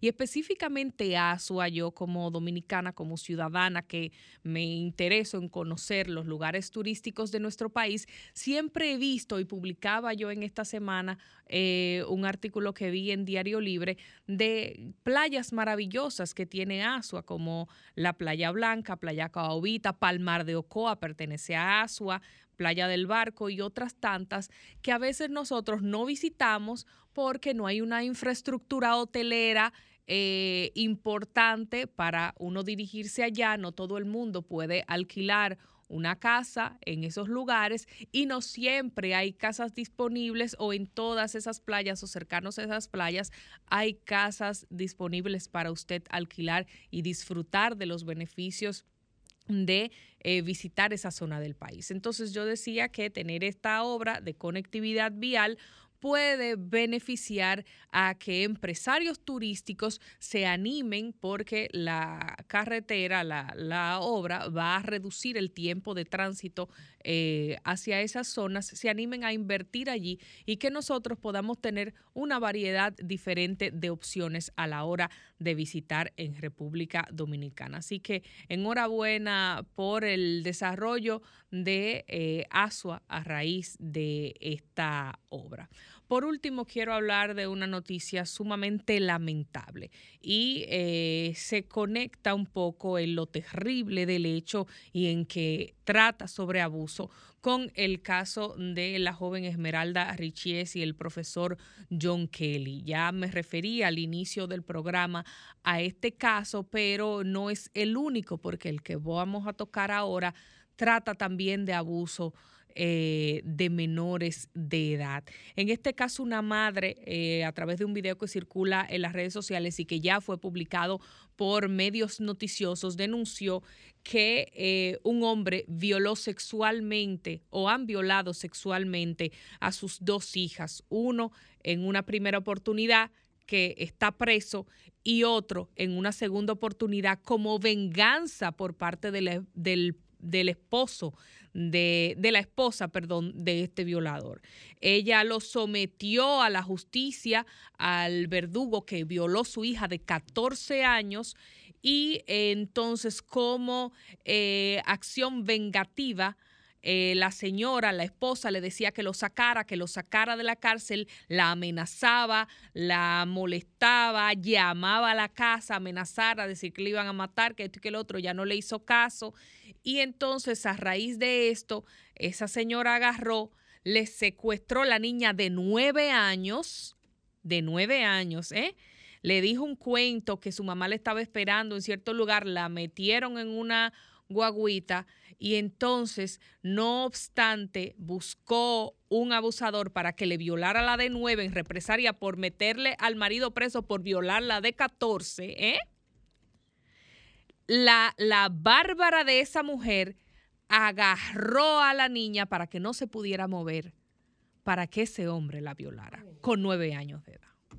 Así es que vivimos en nuestro país. La niña tuvo que ser sometida a una unidad de cuidados intensivos en la maternidad de los Minas por el desgarro que le produjo esta situación y todavía esa señora sigue y la familia siguen llamando para que suelten al angelito del violador del marido para que por favor lo suelten por violar la, la niña de 14 años y amenazando de muerte y todas las cosas. Quiero que escuchemos un poquito eh, el audio de la madre que hace estas denuncias. Ellos agarran, me subieron a mi hija una guaguita mercaderas. Le dijeron a mi hija, ven, súbete allí que tu mamá te está esperando, a la que tiene nueve años. La niña, ¿verdad? Se subió, le dijeron, ven, que le vamos a hacer una compra a tu mamá, que tu mamá es muy pobrecita. La niña, ¿verdad? Se fue, siempre la niña dice que estaba llorando, yo nunca aparecía.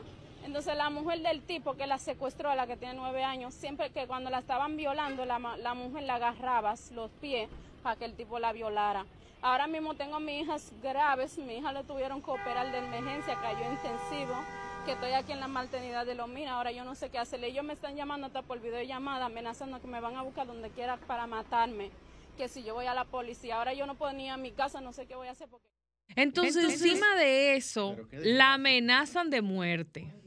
Yo creo que nosotros, eh, y, les cuento, ya están eh, al tanto del tema la magistrada Jenny Berenice y, otras autoridades. Eh, no solo esto salió en los medios de comunicación, sino que de fuente segura se le ha hecho llegar la información del caso para que ellos actúen al respecto. Y eso espero yo que ocurra. Confío en que habrá justicia en este tema, porque no puede ser que usted meta a un abusador preso y la bárbara de la mujer de ese abusador, en vez de, de, apartarse de esa situación y sancionar moralmente a ese tipo, agarre y cometa un hecho tan atroz contra una niña de nueve años en venganza. Miren, la mujer que hace algo así contra, no otra mujer, contra una niña, no merece ningún tipo de perdón, de consideración y espero esta sea sometida a la justicia y pague lo caro de la atrocidad que ha hecho. Eso nos lleva a revisar nuestra conducta como sociedad y espero haya un ejemplo contundente para nosotros acabar con acciones como esta, que solo muestran la maldad, la deshumanización, la perversidad y lo bajo que puede caer una persona que no tiene principio alguno y que está involucrada sentimentalmente con otra persona sin escrúpulos, sin principios y sin respeto a la dignidad humana de lo más preciado que nosotros tenemos, que son los niños, en este caso, las niñas de nuestro país.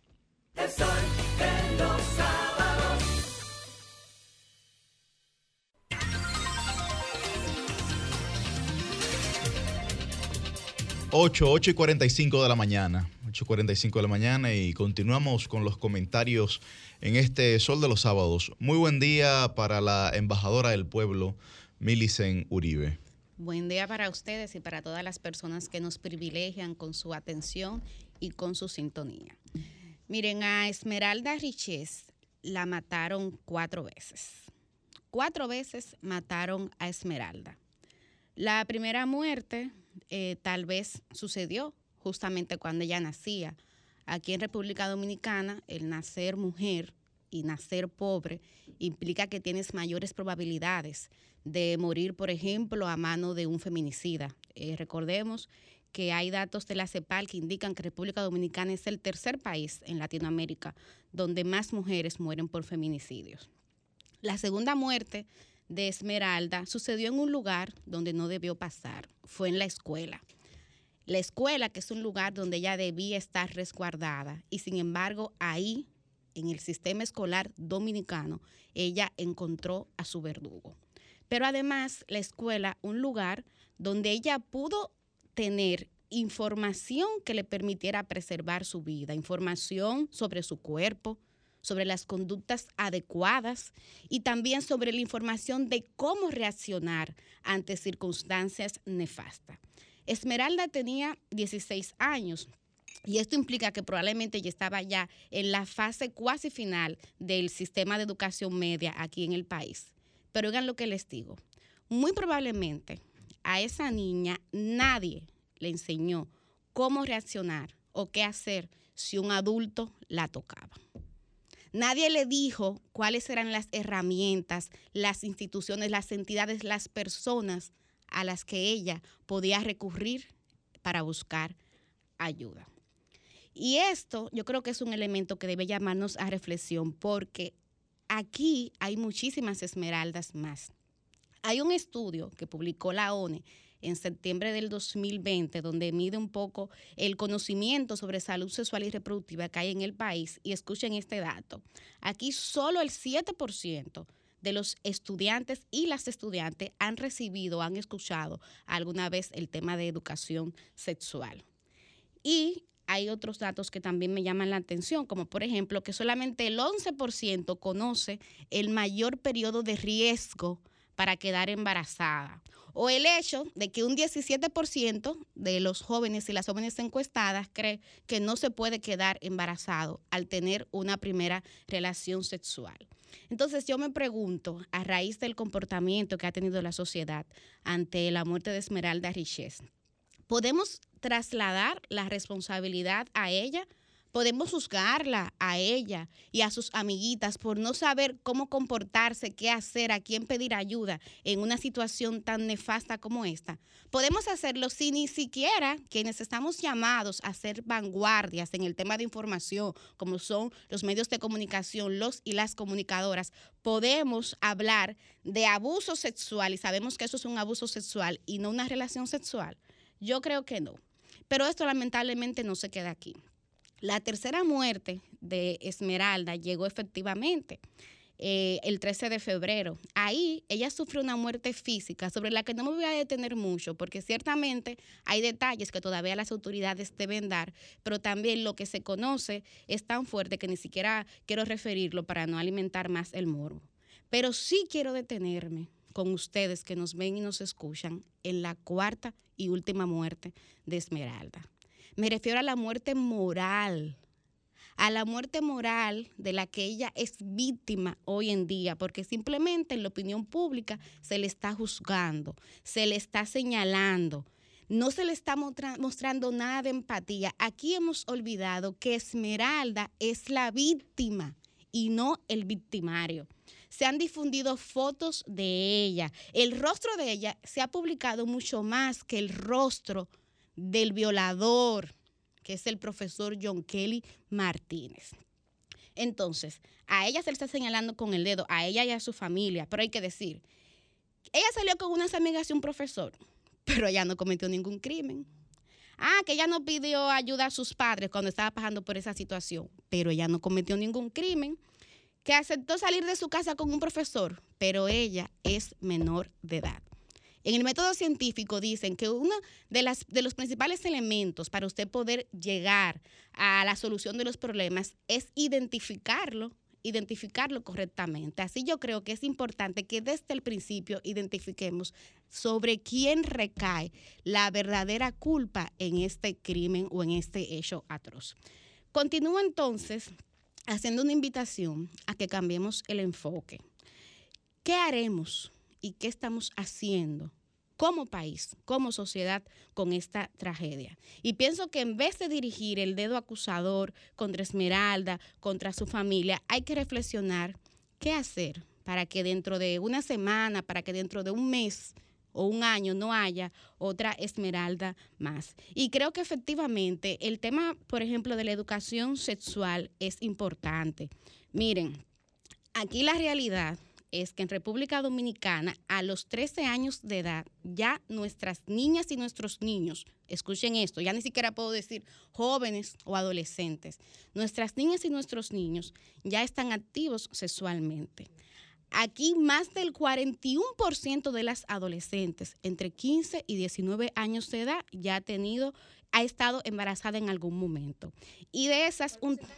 41%. Y de esas, escuchen esto, el 30% dice que no usa ningún método anticonceptivo. Yo creo que cuando uno ve esos datos y luego ve datos como que señalan que República Dominicana es el quinto país de América Latina y el Caribe con mayor índice de embarazo en adolescente, uno comienza a entender. Entonces, yo creo que efectivamente ahora hay mucha gente teorizando qué cosas se pudo haber hecho para que Esmeralda estuviera viva.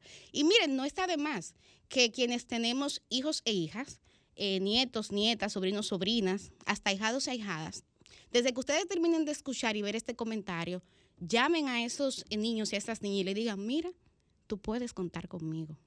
Si tienes una situación de emergencia que te resulte incómoda, que te resulte extraña, llámame. Yo estoy aquí para ti. A mí me parece que eso es válido, todos podemos hacer esta reflexión y todas, pero eso no se puede terminar ahí. Tenemos que llevar eso también a altas instancias y ver como Estado, como sociedad, qué más podemos hacer. Entonces, voy cerrando este comentario señalando que creo que es importante retomar ese compromiso que está en la Constitución Dominicana, que está en la Estrategia Nacional de Desarrollo, donde se habla de educación con perspectiva de género.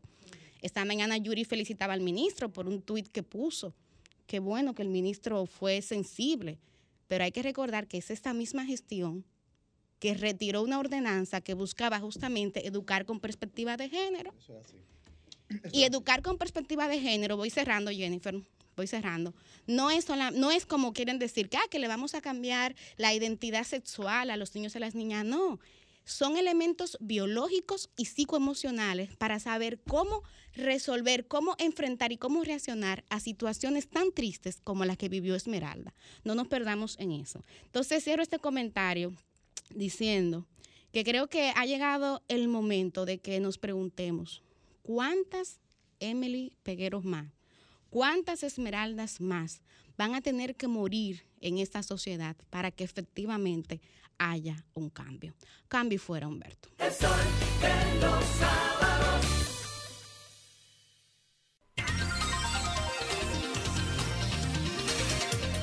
Bueno, cuando son las 8 y 53 de la mañana en esta ronda de comentarios de este sábado, le toca el turno a nuestro coordinador, Yuri Enrique Rodríguez. Gracias, Roselvi, gracias a toda la gente que nos sintoniza. Miren, hay palabras que son terribles porque expresan en pocas sílabas la contundencia de lo inevitable. Hay un adagio, un dicho, una frase que expresa que nadie puede dar lo que no tiene.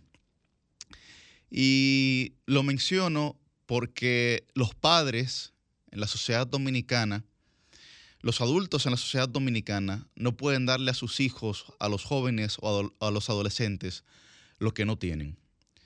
Si usted no tiene valores o principios, usted no los puede exhibir frente a la gente que visualiza su, su presencia como ejemplo. Si usted no tiene conocimiento de un tema en particular, tal vez lo suficientemente técnico o no, tampoco puede exhibirlo al momento de expresarse con la palabra o retórica.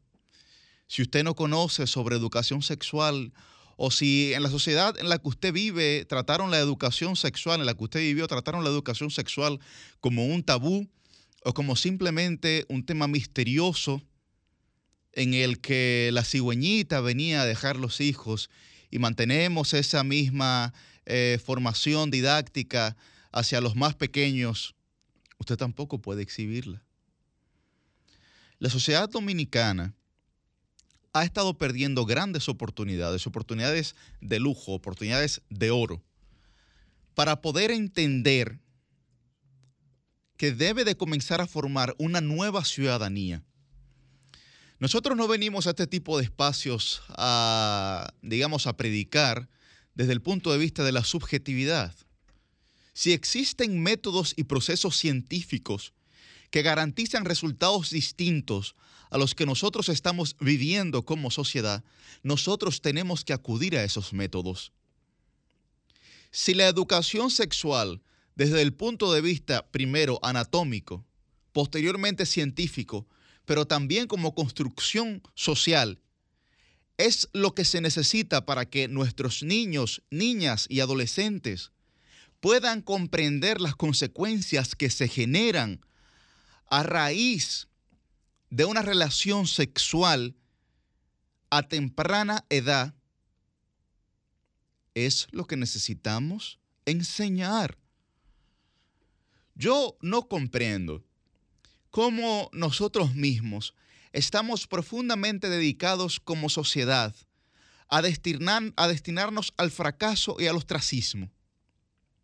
No solamente en temas como este, sino en una serie de temas que a mí me generan una profunda preocupación por el porvenir de la República Dominicana. Porque cuando usted parte, digamos, de la ignorancia, lo que usted va a conseguir es sumamente limitado porque su resultado se va a ver profundamente condicionado al conocimiento que usted pueda emprender al momento de realizar una labor o trabajo o esfuerzo.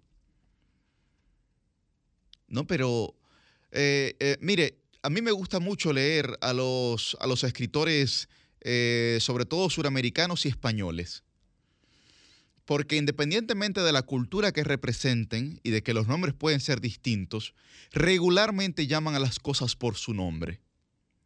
Y nosotros, como sociedad dominicana, vivimos profundamente envainados, ¿no? Todo es una vaina.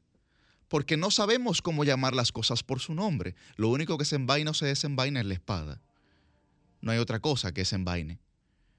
Pero nosotros vivimos culturalmente envainados. Y cuando usted envaina una espada, lo que está haciendo es que la está escondiendo, la está cubriendo, la está protegiendo. Y como nosotros vivimos envainados, lo que estamos envainados es el conocimiento de la República Dominicana. Pero hay quienes no lo comprenden eso.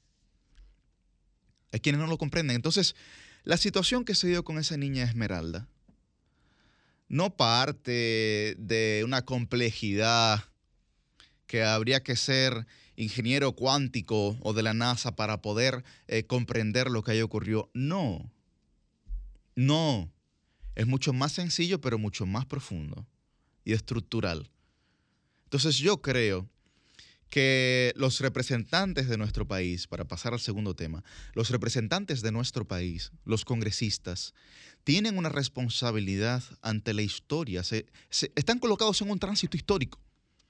Porque ese oyente que llamó y dijo, lo lamentable es que este es el caso de hoy, pero se olvidará el lunes porque la semana que viene habrá uno peor, o ese que mencionó Susi.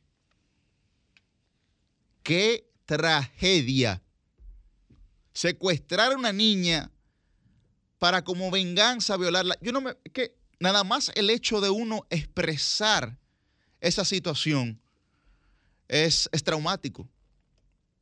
Entonces yo creo que estamos frente a una realidad inapelable.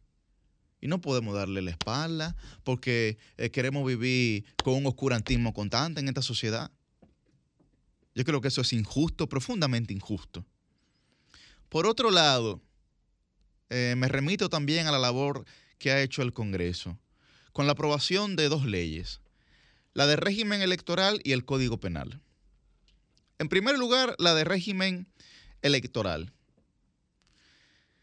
Al igual que como mencionó el presidente de la Junta Central Electoral, yo creo que la clase política dominicana y los sectores de influencia de la sociedad dominicana perdieron una gran oportunidad, una inmensa oportunidad para poder transformar el sistema electoral de nuestro país. Primero, volvemos al, oscurantismo porque el proceso de votación y el proceso de escrutinio es decir, del conteo de los votos es manual. Lo único que es electrónico es la transmisión de los resultados. Pero usted sabe ahora cómo va a tener que ser. Que los resultados no se van a contabilizar en las 158 juntas eh, municipales que existen, sino que se van a contabilizar en cada mesa electoral, en cada colegio electoral. ¿Y usted sabe lo que eso significa? Un tremendo desastre en términos operativos y logísticos. Porque ahí mismo en la mesa electoral, en el colegio electoral, van a sacar las boletas de la urna y los delegados que estén ahí comenzarán a contabilizar. Boleta número uno, eh, Francisco Guillén, bien, uno. Boleta número dos, Cristian Cabrera, bien, un voto. Bueno, al final, eh, Francisco 50 votos, Cristian 40. Bueno, está bien, 50-50 los dos, 50-50. Pero, pero, pero esa contabilidad debe de llevarla cada uno de los delegados. Cada mesa tiene cinco delegados. Pero esos delegados, ¿quién los supervisa? El presidente de la mesa. Sí, pero el presidente de la mesa también está contabilizando junto con los delegados. Y la transmisión de, y la, y la, y la, Pero esa transmisión esa transmisión parte de la propia mesa, del propio, del propio colegio electoral. Entonces, en vez de tener tal vez un tema caótico en apenas 30 juntas municipales, que son las principales, digamos, del país, donde está la mayor cantidad de votos, usted va a tener ese tema en cada uno de los colegios electorales. Y ahí entonces lo de que acta mata voto inmediatamente toma mucho más, eh, mucho más sentido. Pero también creo que con este tema de la Junta, de la ley electoral, no se tomó en cuenta de forma debida el tema del transfugismo. Mire, se puede tener diversas concepciones sobre el, el transfugismo y lo que esto significa. Pero una de las razones por las que en la sociedad dominicana se ha, generado, se ha generado mayor desconfianza en la clase política es por actuaciones como esta. porque al final la gente entiende que no existe ningún tipo de régimen de consecuencias para los políticos y que un acto sin vergüenza pueden seguir actuando sin ningún tipo de comedimiento. Y yo creo que nosotros tenemos la responsabilidad como políticos, como ciudadanos, como sociedad, de enseñarle a la gente que tenemos la suficiente capacidad, primero, de respetarlo a ellos, pero tampoco poner en vergüenza la dignidad de la clase política de nuestro país. Simplemente. Y luego cada quien puede tomar su decisión, porque la, la constitución establece el derecho fundamental a la libre asociación. Y también la gente tiene el derecho de cambiar de opinión, pero no puede ser sobre la base de una lógica pragmática y no programática, porque al final entonces eso lo que va a generar es mayor desconfianza en la clase política y la gente entenderá que los políticos no solamente no cumplen con su palabra, sino tampoco que no respetan la dignidad ciudadana. Y es importante que siempre, siempre los políticos puedan estar a la altura de la ciudadanía. Cambio fuera. Son 106.5.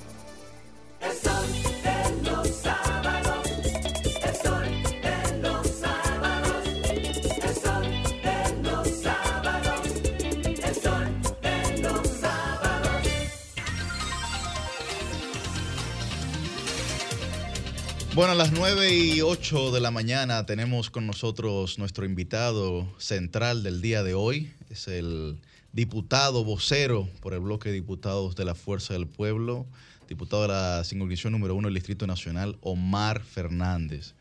Bienvenido, Omar. Vamos a recibirlo con un aplauso, Sí, Omar. Bueno, muy buenos días, eh, Yuri, a todo el equipo del Sol de los Sábados. Para mí es un verdadero placer estar con ustedes. Muchísimas gracias por la invitación. Bueno, Omar, eh, de inmediato hablar contigo sobre las leyes y el trabajo que has estado haciendo eh, desde el Congreso de la República en estos años como legislador. Bueno, eh, he tenido la oportunidad en estos ya dos años y medio, increíble cómo pasa el tiempo. Creo que era ayer o antes de ayer que me ponía a pensar, hace ya tres años, más de tres años que anuncié mi candidatura y pareció como ayer, y ya hoy acá. Y, y bueno, he tenido la oportunidad de someter algunos proyectos de ley que creo que son importantes y que impactan de manera directa la vida de la gente. Eh, algunos de tipo institucional, eh, como el proyecto de ley que busca regular los procesos de transición gubernamental. Fue el primero que sometí, de hecho. Eh, porque no sé si lo saben y quienes nos escuchan en este momento, pero las transiciones que se dan entre mayo, que son las elecciones, y el 16 de agosto, que es el día de toma de posesión del nuevo presidente o del nuevo gobierno, ese periodo se le llama la transición y no está regulado en República Dominicana. Vi que en Estados Unidos sí lo está, vi que en Canadá también, en Puerto Rico, en México, en ese momento en Argentina también cursaba un proyecto muy parecido al que pude someter. Y lo que busca es darle sosiego, tranquilidad, paz y un rumbo claro a un periodo tan sensible como lo es la transición. ¿Qué, tipo de cosas concretas plantea el proyecto para que la gente tenga una idea de lo que se puede Claro. regular? Eh, bueno, en esos tres meses, eh, en República Dominicana partimos de la buena fe.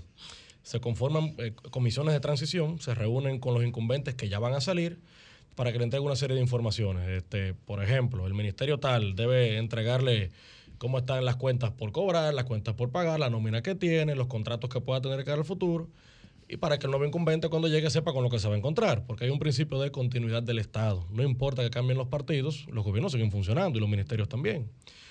Pero al día de hoy eh, no hay carácter de obligatoriedad de nada de lo que estoy hablando. El incumbente que va a salir, si quiere, le entrega información en el tiempo que él determine. Y si no quiere, no le entrega nada y no pasa nada, no hay consecuencia. O podría entregarle también algo que no se corresponda con la verdad. O puede ocultar información, mutilarla, destruirla. Y eso debe ser sancionado por el Código Penal.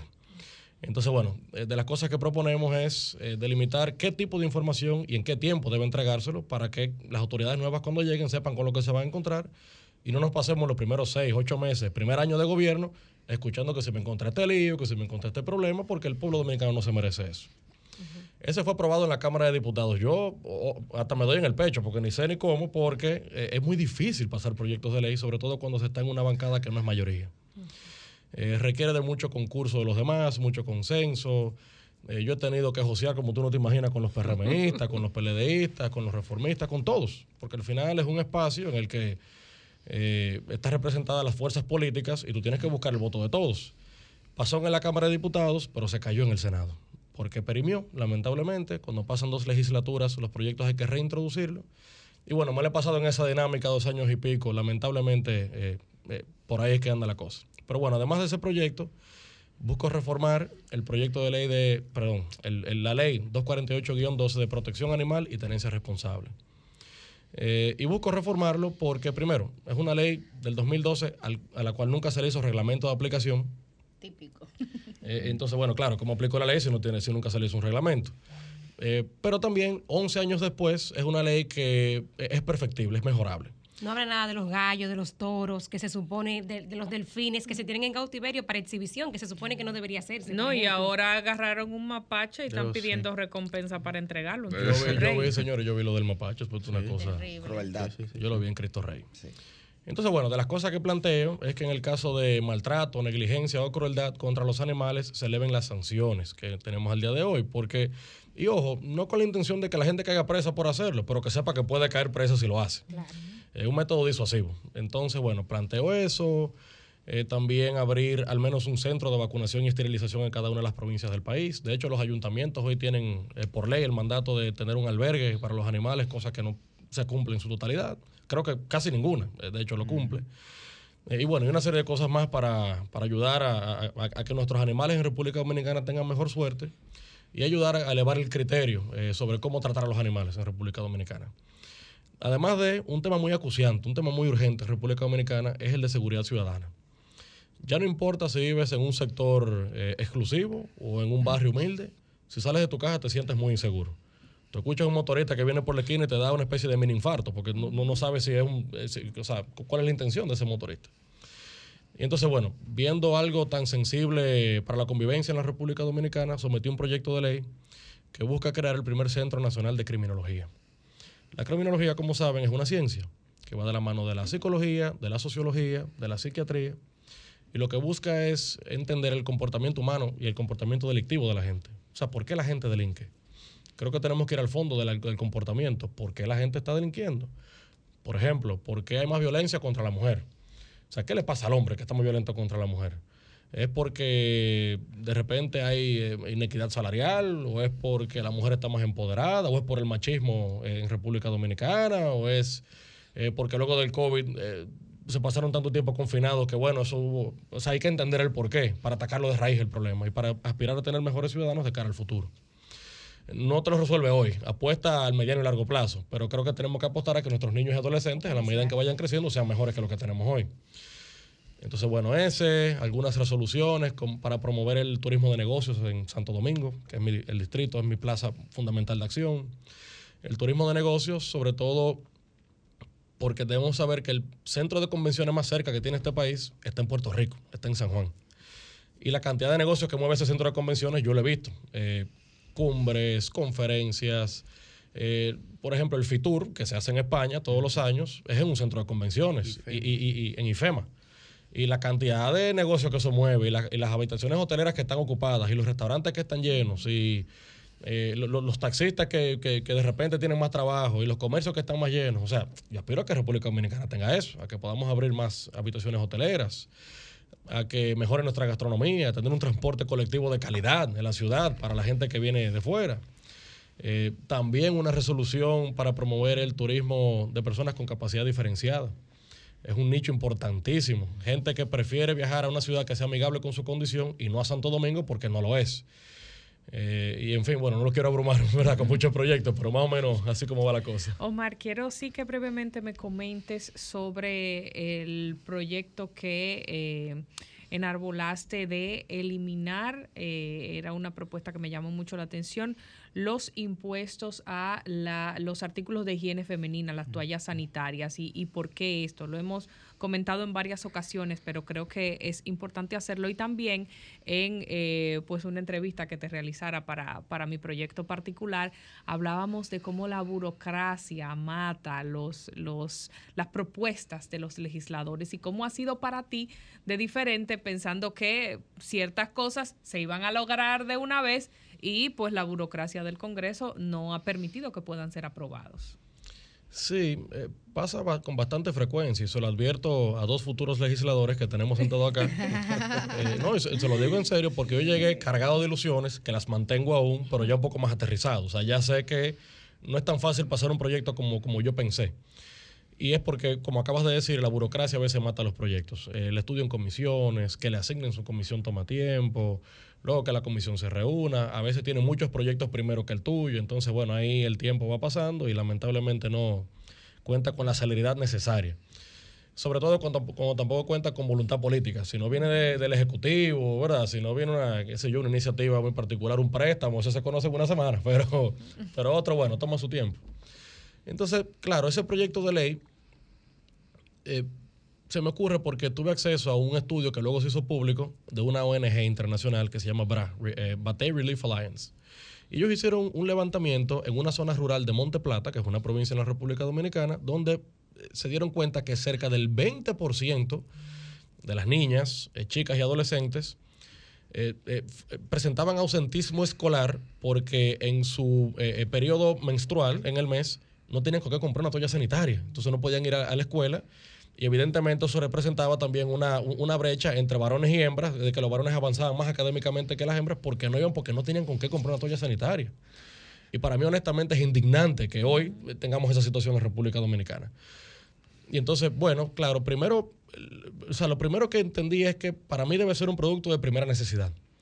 No sé si quienes nos escuchan en este momento saben, pero si tú vas a una farmacia y compras medicina, tú pagas el costo de la medicina, pero no pagas impuestos, porque es algo de primera necesidad. Igual con los alimentos de la canasta básica. Usted compra arroz, usted compra aceite, usted compra huevo, usted compra carne y no pagas impuestos, pagas el costo, porque es de primera necesidad. Si te va a comer unos camaroncitos, si te va a comer algo un poquito más alta gama, tú sabes, tienes ya que pagar, tienes que pagar tus impuestos, pero lo básico no. Y yo estoy seguro que ninguna mujer utiliza eh, una toalla sanitaria por gusto o por lujo, sino por necesidad, o sea, por, su, condición eh, biológica, ¿verdad? De ser mujer. Entonces, bueno, yo creo que lo que menos, eh, eh, diríamos, merece es no solamente dignidad en ese sentido, sino también por un tema de higiene, de salud, y, que pueda avanzar en, términos académicos. Entonces, claro, hasta se me ocurre pensar en una política pública de educación. Si te das cuenta que hay ausentismo escolar, cosa que debes prever y prevenir, eh, una política pública para que niñas que se puedan identificar o, zonas que se puedan identificar, para que las niñas cuenten con algo tan básico como eso, para mí sería importantísimo. Entonces, bueno, lo propuse porque en realidad eh, significa económicamente algo para una casa humilde. Cuando hay eh, dos hijas, tres hijas, cuatro hijos, una mamá también, creo que podría ayudar y aliviar su situación económica. Entonces, bueno, fue en ese sentido que lo sometí. Fue a la Comisión de Hacienda, como se trata un tema de impuestos. Recuerdo que hasta me preguntaron en la comisión eh, bueno, aquí hay una norma y es que cuando tú le quitas impuesto a algo, tienes que buscarlo por otro lado, el ingreso fiscal al país. Entonces, ¿dónde tú propones que saquemos impuestos que dejaría de generar el país fruto de eso?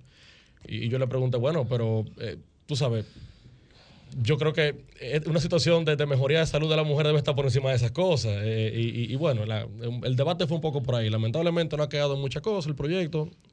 ya perime.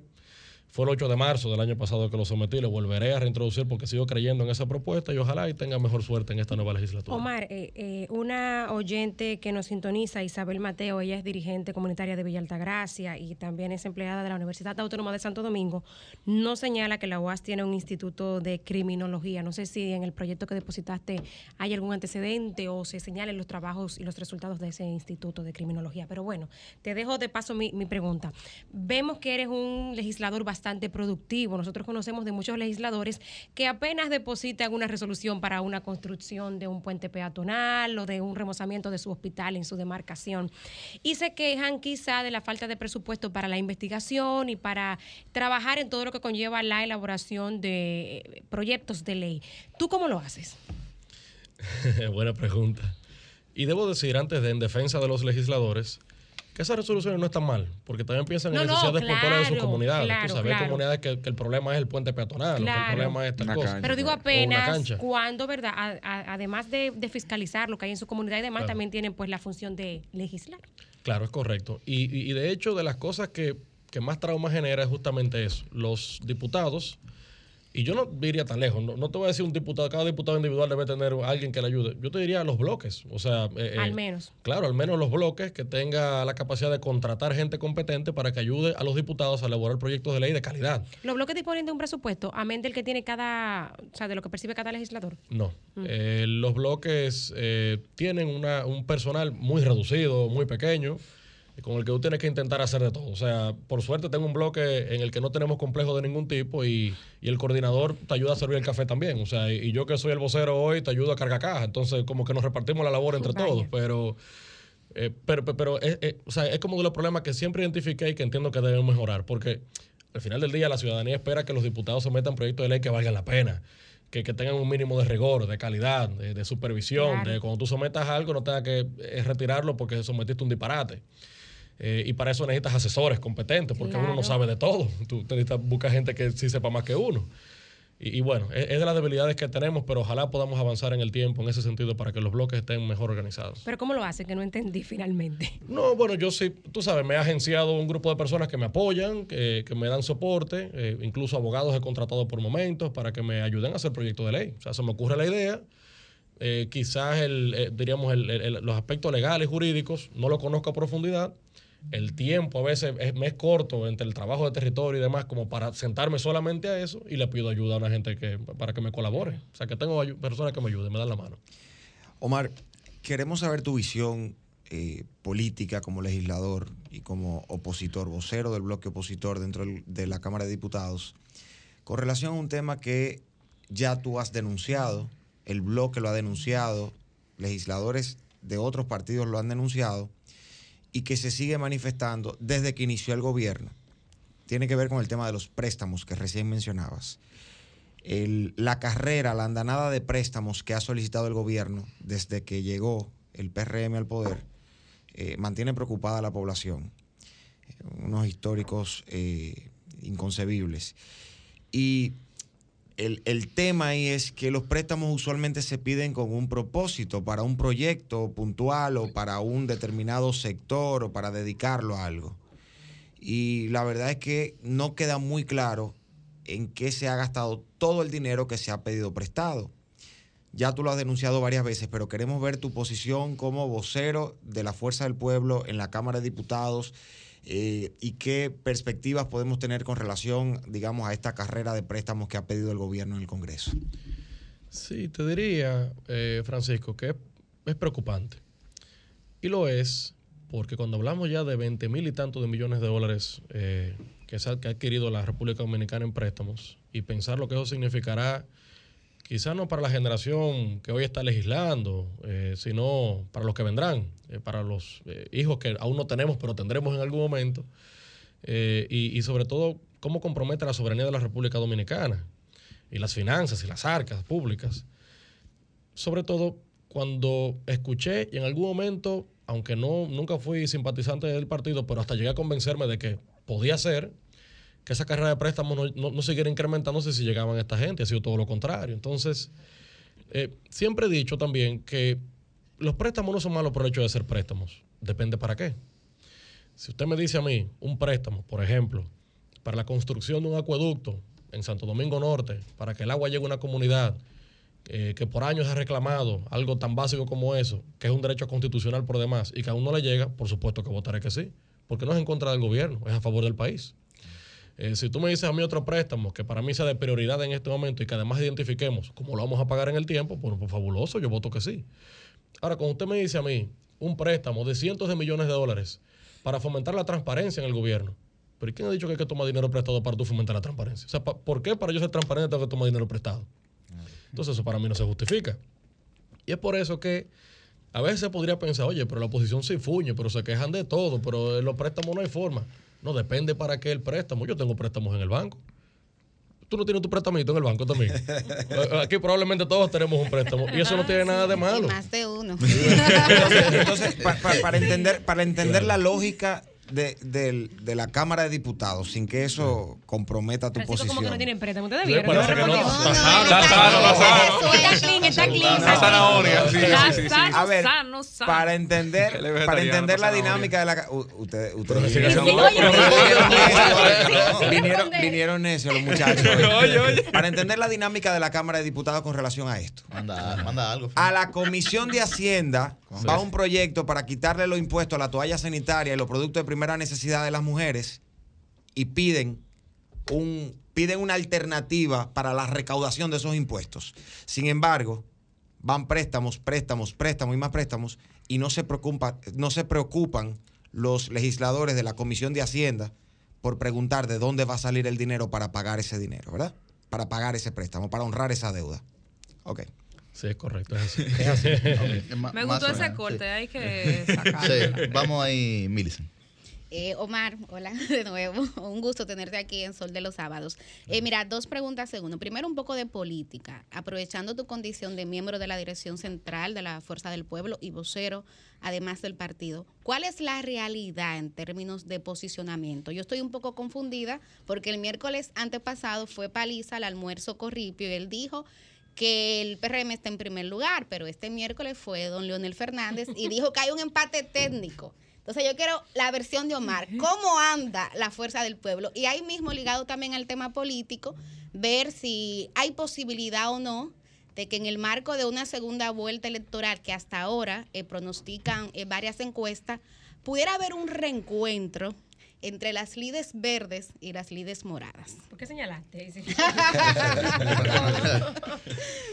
Bueno, a ver, lo primero para poner un poco en contexto a quienes nos sintonizan en este momento. Estamos entrando en un periodo de guerra de encuestas que va a arreciar con el tiempo. O sea, a medida que pasen los meses, veremos como más encuestas y más encuestas eh, serán publicadas eh, que pueden generar confusión. Y al final tú no sabes en cuál creer y cuál no. Eh, pero eh, al margen de esa práctica eh, con la cual yo no estoy tan de acuerdo, porque creo que los ciudadanos merecen saber la verdad y, y además generarse su propio criterio sobre cómo van las cosas en base a números científicos que demuestren la realidad de hoy. Sí te diría que es ciertamente como dice el presidente de nuestra organización. La fuerza del pueblo me siento muy orgulloso y muy honrado, y aquí tengo un compañero sentado también en la mesa. Eh, al- me siento honrado al decir que, que- que es una organización que a pesar de ser muy nueva, ha crecido bastante, su reconocimiento a nivel nacional eh, ya es indudable. Eh, creo que quedó súper demostrado el día, del, el día Nacional de la Juventud con esa marcha caminata que hicimos en el Conde eh, hasta el altar de la patria, donde quedó demostrado que esto es una fuerza realmente consolidada. Yo creo que ha venido a aportar a la democracia. Eh, y cuenta con una cuenta con juventud y con experiencia también. Y eso me hace sentir muy orgulloso. Y creo que esa serie de cosas que se van dando es lo que ha permitido no solamente el crecimiento y buen posicionamiento del partido, sino que en términos presidenciales yo creo que hoy estamos eh, realmente eh, bailando pegados con el oficialismo. Y Con eso el no- primer lugar. Con el primer lugar, así es. Y el otro tema de la posible alianza, eh, PLD y Fuerza del Pueblo en el marco de una eventual segunda vuelta. Mira, yo no quisiera adelantarme a acontecimientos que yo no vislumbro muy claro todavía, porque ¿y si ganamos en primera vuelta? Eh, tú sabes, esa podría ser una opción también. Eh, y lo que sí debo precisar es que no recuerdo a- hasta el día de hoy que ningún partido haya llegado a la- al gobierno sin haber hecho ningún tipo de pacto o alianza con otras fuerzas políticas. Por lo menos después de 50 más 1. Eh, Correcto, después del 50 más uno no. En su momento fue el Frente Patriótico, en su momento fue el Bloque Progresista, eh, y en fin. Eh, entonces, yo te diría que la Fuerza del Pueblo estará dispuesta a pactar con todo partido que esté de acuerdo con nuestras eh, ideas y con nuestros valores y nuestros principios, que no son cosas negociables. Mientras pongamos eso sobre la mesa y entendamos el por qué queremos llegar al poder y cuál es la vocación real de, eh, política que tenemos, yo creo que podríamos hacer pactos con distintas fuerzas políticas. Ahí lo dijo. Don Cristian. Bueno, eh, Omar, veía ayer una publicación eh, sobre la base de una exhortación que hacía el Franklin Almeida de, digamos, empujar a que salgan algunos candidatos. Y te pregunto, ¿ya Omar Fernández tiene definido su, su candidatura de cara al 2024? ¿O eso de Franklin que está Forzando. echándole, echándole un poquito de, de leña a sus pupilos? No, debo decirte que a don Franklin, a quien admiro, respeto y quiero muchísimo, le agradezco en realidad esa valoración, quizás a ti merecida, porque imagínate, una persona de, de, de, de tanta eh, de tanta experiencia en política que, que, me tome en cuenta un muchachito de 31 años, la verdad que me hace sentir muy honrado. Y por eso le agradezco de corazón y, y prácticamente me emplazó en ese artículo eh, diciendo, Omar, lánzate. Bueno, muchísimas gracias, don Franklin. Pero la verdad es que eso, primero, no es nada oficial. Eh, no ha sido una decisión ni del partido, ni de la dirección política, y creo que, eh, honestamente, hasta me gustaría participar en primarias, porque no quiero jamás en la vida que se entienda que quiero que me impongan como candidato, ni que me regalen una candidatura. Ni fue, ni fue así con la diputación, ni quiero que sea así con cualquier otra cosa que me pudiera tocar. Pero en todo caso, debo decirte que si algo le he cuestionado a, muchos políticos es que descuidan lo que tienen por estar pensando en lo que viene. Y yo creo que yo en este momento debo concentrarme en ser un buen diputado. Eh, y ahora como vocero, intentar hacerlo bien, liderando mi bancada y asumiendo los temas que son urgentes y, acuciantes eh, eh, en la discusión nacional política. Y, bueno, luego de superar esa etapa, pues ya veremos. Además, ahora tenemos una ley que traza plazos. Ya yo uno no puedo hacerse loco tanto tiempo, no tendrá que decir eventualmente lo que será.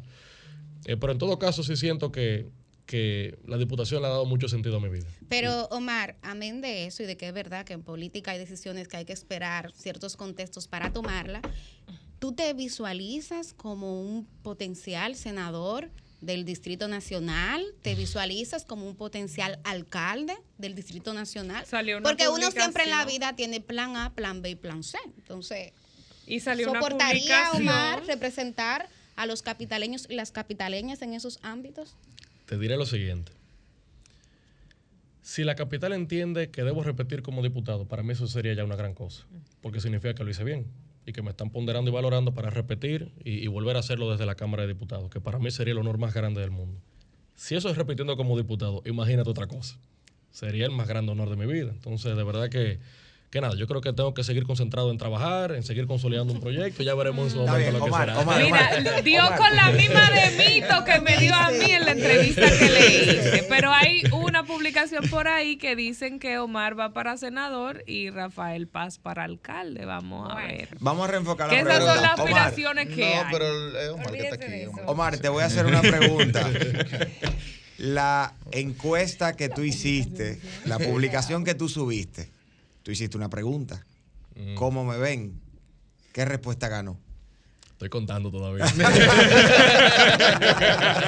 Está como un centro de cómputo del PRM una vez que duraron. Yuri, eh, ah. finalmente, que ya veo a, producción. Ah, tú, tú Sí, brevemente, porque me gustaría saber qué piensa Omar sobre esto. La, nueva generación, el, país va a tener 800 mil nuevos votantes de cara al 24. Estamos hablando de que se agrega la matrícula a más de un 10% ¿no? del electorado. Pero estas nuevas generaciones no tienen, digamos, no eran en principio un compromiso permanente como uno con, estructuras partidarias, ¿no? Prefieren votar por, por candidaturas eh, personales. Y también es una generación que, por lo visto, no admite ningún tipo de discriminación. Entiende ya eso como etapa superada. ¿Cómo entiendo mal como joven político que se puede generar un sentido de pertenencia ante esa generación que es tan, eh, digamos, movediza pero que es muy consciente de sus principios. Tú hablas de un sentido de pertenencia respecto a los partidos políticos. Sí, correcto. Y a la política en sentido general. Claro. Ese es como el gran reto, Yuri. Y te diría que los partidos políticos, eh, y tú y yo que somos militantes, eh, wow, tú sabes, a veces identifico y ese es como uno de los grandes retos que tenemos. Y me pasa con bastante frecuencia. Eh, y, me doy cuenta de la, de, la, de la apatía que hay hoy con los partidos. O sea, no es que son totalmente indiferentes a, la política y, a, los aconteceres nacionales, pero, pero militar en un partido, mm, no sé, eso como que le genera duda a los jóvenes. Y, y ahí estamos llamados, tú sabes, como a demostrar que, que los espacios políticos, primero, son plurales, eh, hay de todo, eh, pero eh, trabajamos para, para, para, desentar esos espacios, para que cada vez tengamos lo mejor, lo mejor de lo de antes con lo mejor de lo de ahora, y entender que la experiencia eh, de quienes nos preceden eh, es tan importante como la energía de lo que venimos sumando ahora nuevos. Y, y bueno, tú sabes, un poco eh, con, con, ideas, con buena energía, con políticas públicas que uno pueda expresar con, y poner en marcha. yo creo que poco a poco irá generando y sobre todo jóvenes que como tú, que como Francisco y muchos otros, y Liz, que no está acá, eh, pero también yo le estimo mucho y, sé del trabajo que ella está haciendo. Creo que poco a poco irá como abriendo esa eh, posibilidad de que, de, que los jóvenes confíen, de que crean que es posible, porque además es a través del vehículo político que lo hace, a través, a través del partido, como vehículo que tú generas las transformaciones, las que tú anhelas, es haciéndolo en el partido. Entonces, bueno, tú sabes, yo creo que en el tiempo tenemos como ese reto y, y será importante incluso, incluso, esfuerzos mancomunados, hermano. O sea, tú eres PLD, yo soy Fuerza del Pueblo, elige PRM. ¿Y qué? O sea, yo creo que hace falta de verdad generacional generar esa confianza entre los tres de que es posible, hermano. Oye, escoge el que tú quieras de los tres. Por supuesto, uno trabaja para que escoja la fuerza del pueblo. Eh, pero, pero entendiendo que, oye, en todo el espacio hay gente buena, hermano. Gente honrada que yo quiero, que respeto, que admiro y, y me gustaría ver que la gente milite más en partidos políticos. Esa es una ilusión que tengo. Omar eh, Fernández, finalmente, el próximo 27 de febrero, cuando inicie una nueva legislatura, la Cámara de Diputados tiene varios proyectos pendientes. Uno es el Código Penal. Me gustaría saber cómo votará Omar y por qué. Bueno, el Código Penal que acaba de ser aprobado. Sobre todo con el tema de las causales. Me interesa tener tu posicionamiento, por favor. Claro. Que acaba de ser aprobado en el Senado, ahora llega a la Cámara de Diputados parecería, digo yo, yo llegué ilusionado hace dos años y medio creyendo que los primeros tres meses íbamos a tener código. Y después, bueno, lo torpedeaban y no sé qué, y algunos intereses que uno se va dando cuenta en el camino y finalmente no fue, pero parecería que sí.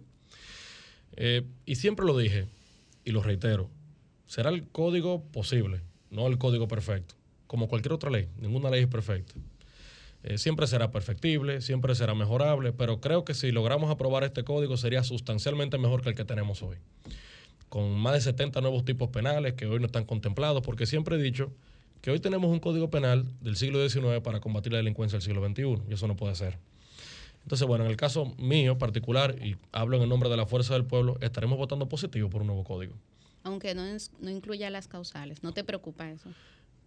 Es una discusión que perfectamente se puede tener, pero para mí el tema de las causales no debe frenar algo tan importante como un código penal con más de 70 tipos penales nuevos que ayudarían a la República Dominicana. Dice el presidente de Ángel, Jaime Senior, a título personal, en un artículo que publicaba y en varias entrevistas, que si el interés es dejarlo para una ley especial, ¿por qué no se saca totalmente, sin ninguna penalización, el tema del aborto del código penal y se deja de manera total para una ley especial?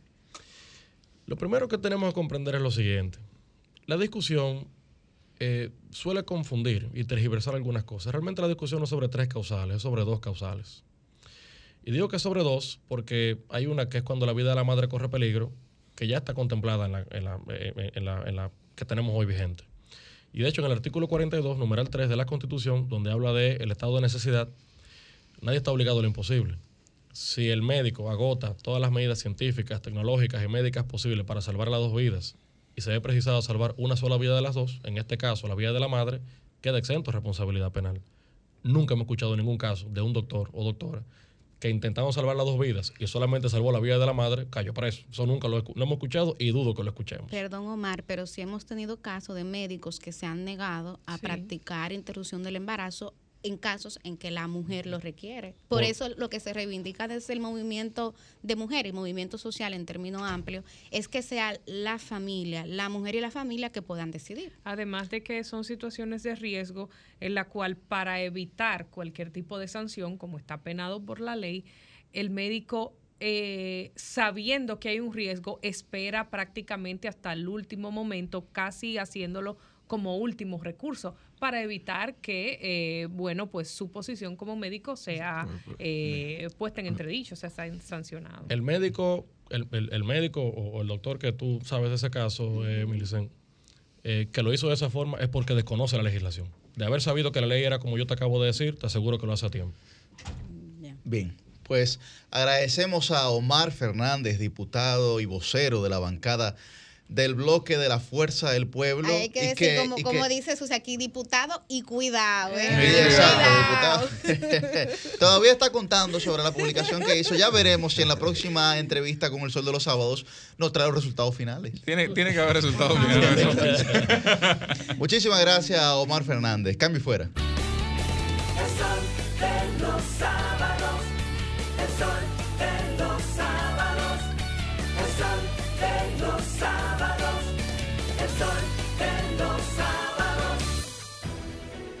Sol Sol 106.5, la más interactiva. Una emisora RCC Miria. Sol 106.5. El sol de los sábados, el sol de los sábados, el sol de los sábados, el sol de los sábados.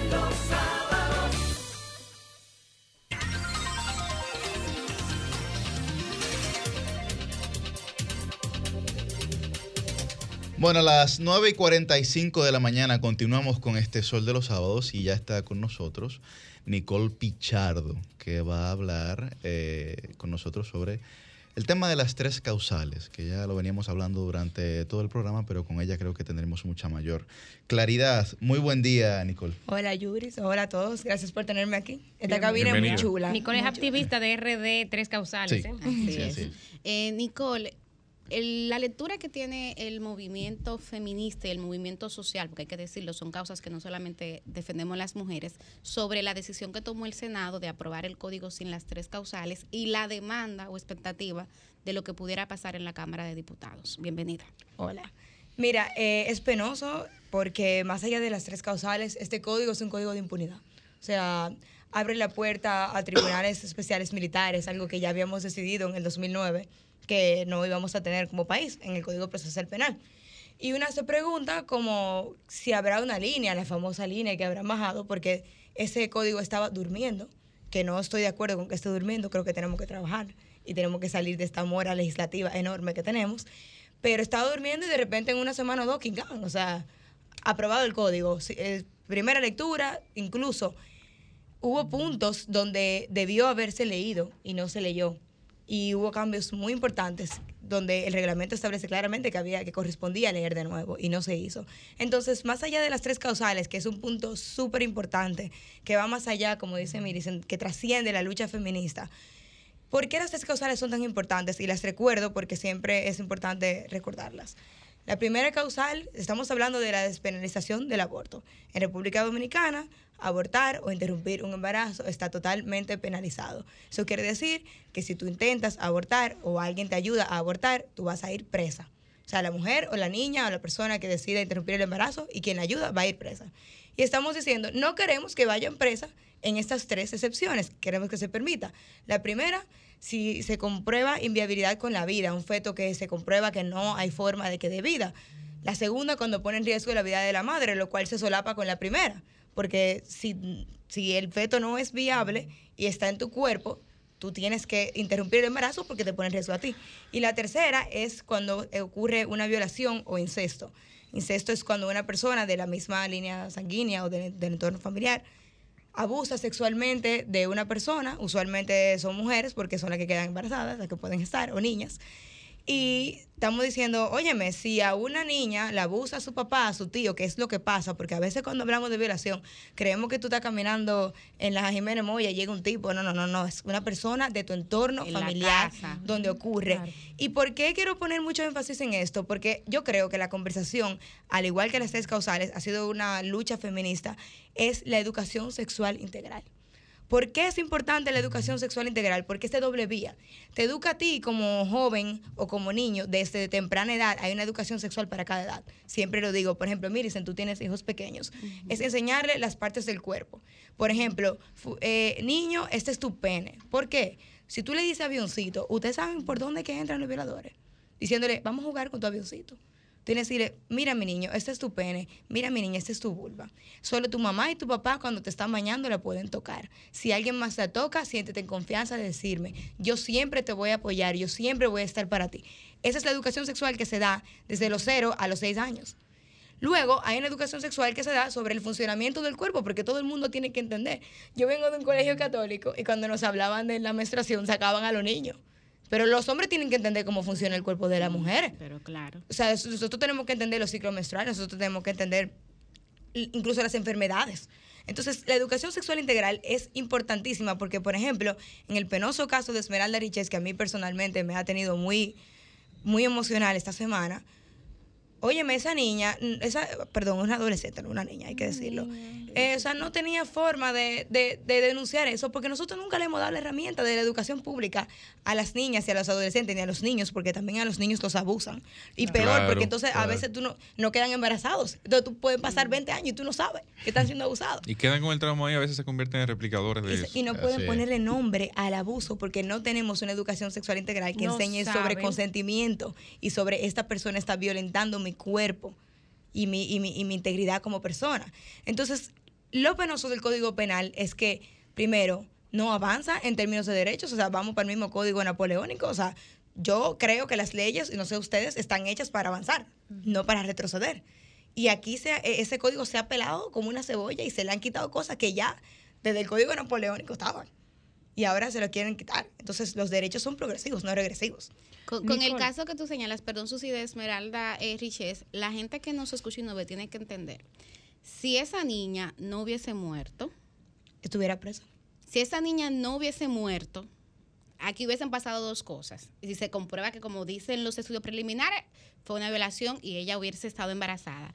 Ella o iba a tener que parir un hijo fruto de ese trauma tan duro que vivió obligado. Ella iba a tener que parir de acuerdo al código. O número dos, a ella le iban a meter presa encima del trauma que ella vivió y ella iba a ir presa si ella hubiese decidido, perdón. Eso no, en esta, en este momento eso no, no está aplicando.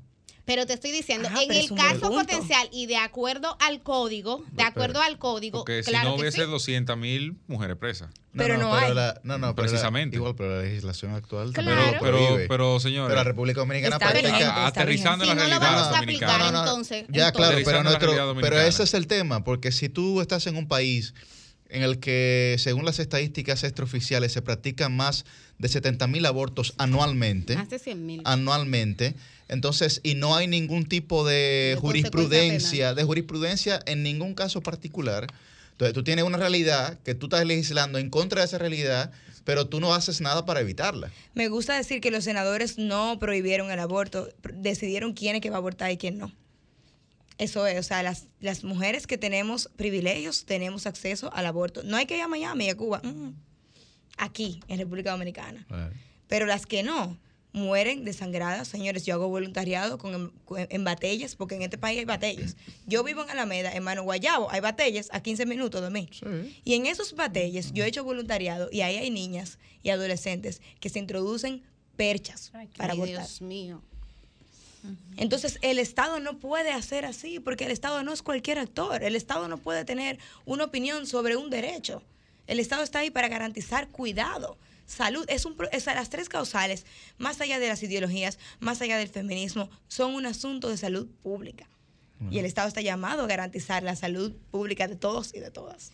Nicole, quisiera finalmente, que nos eh, recalques, para nosotros es algo que se cae de la mata, pero para algunas personas no.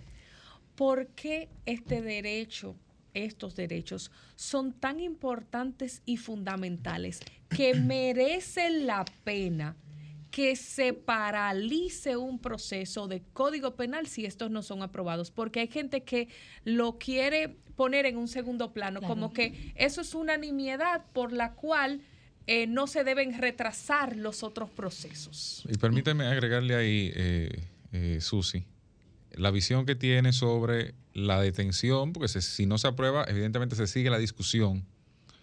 Cuando el código plantea por lo menos siete tipificaciones enfocadas en la mujer, que van desde el feminicidio con sus agravantes hasta múltiples eh, eh, sanciones más en, torno a, la agresión a la mujer. Qué bueno que dices eso. Miren, me gusta mucho la falacia, usar la falacia del pastel, pero a platanada dominicana, los derechos no son un yaniqueque. O sea, cuando tú tienes un yanique, que si alguien te quita un pedazo, te queda menos yanique. Los derechos no son un yanique. Más derechos, más democracia. Esos son puntos que construyen y hacen democracia. Y en un Estado social democrático de derechos que tenemos, son muy fundamentales. Miren, es importante resaltar que las tres causales, y eso es triunfo de la lucha social y ciudadana, es verdad que han obstaculizado en cierto punto la aprobación del código, pero no son los únicos puntos que debemos de prestarle atención como ciudadanos y ciudadanas. A mí en lo particular, no soy mamá, pero sí soy tía, me molesta y me preocupa que en el Código Penal disfrazan la violencia de disciplina. O sea, el Código Penal dice si es un padre o una madre le da un tabanón, y lo estoy diciendo en lenguaje coloquial, dominicano. a un muchacho y lo deja inconsciente, si nada más lo hace una vez, no importa, no va preso, porque fue una vez. Tiene que haber un patrón. Pero yo me pregunto, ¿quién decide ese patrón? Y segundo, ustedes saben, yo tuve un tiempo trabajando con también personas con discapacidad aquí en los batalles, en los barrios y en los sectores vulnerables. Hay muchos niños que están, por ejemplo, en el espectro del autismo. Y los padres, fruto de la misma pobreza, porque la pobreza trasciende lo monetario, no entienden que esos niños están en el espectro autista y lo que creen que son cabezú. Y lo matan a golpe. Así es. Y nosotros no podemos probar Pero un eso código. patrón. Hemos- hemos- Matarlo a golpe es un patrón y tiene una consecuencia. patrón, Hemos visto niños eh, encadenados, que la pero estamos diciendo que tiene que haber, tiene que pasar varias veces Lo para peor, y tiene que pasar lo Sí, peor. pero- y tiene que pasar lo peor. Pero, bueno, sí. bueno. Entonces, ese es una discusión que podemos Sí, tener. eso- eso es una discusión. Entonces, hay otros puntos sobre la jurisdicción penal militar, la perspectiva de la, de la corrupción, pero lo más importante sobre las tres causales. Señores, el, al Estado le cuesta la clandestinidad. Más allá de las vidas, si a usted no le importan las vidas de las mujeres que se están perdiendo y de las niñas, vamos a hablar de dinero. Al Estado le cuesta la clandestinidad y hay muchas investigaciones hechas sobre eso, la pueden encontrar en el meeting, hay una publicada sobre eso. Bien. Si a usted le preocupa el bienestar económico del Estado y el desarrollo de un país, las tres causales deben estar aprobadas. ¿Por qué? Porque así podemos hacer procesos estandarizados, podemos cuidar a las mujeres y podemos proteger el erario público también. Y no obligan Muchas, a nadie. muchas, muchas gracias a Nicole Pichardo. un Muchas aplauso gracias. brillante, Nicole. Jennifer, si yo algún día me voy de aquí, va- mi silla yo quiero que la ocupe Nicole. ¿eh? Sociedad Eh, civil zapatos están muy grandes. Eh, Muy bien, muy bien. Bueno, muchísimas gracias a Nicole, muchísimas gracias a todos ustedes por haber sintonizado este Sol de los Sábados y habría que ver si don Cristian o alguno más tiene preguntas. Yo quiero saber a cuánto necesitará que lleguen los combustibles, el barril de petróleo, para que aquí bajen de precio. Cambio fuera, ojalá que sea.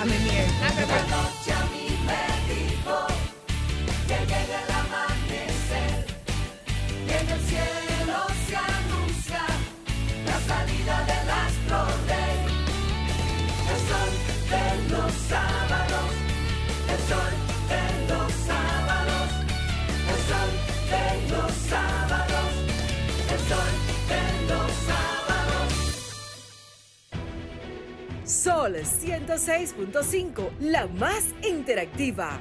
Una emisora RCC Miria.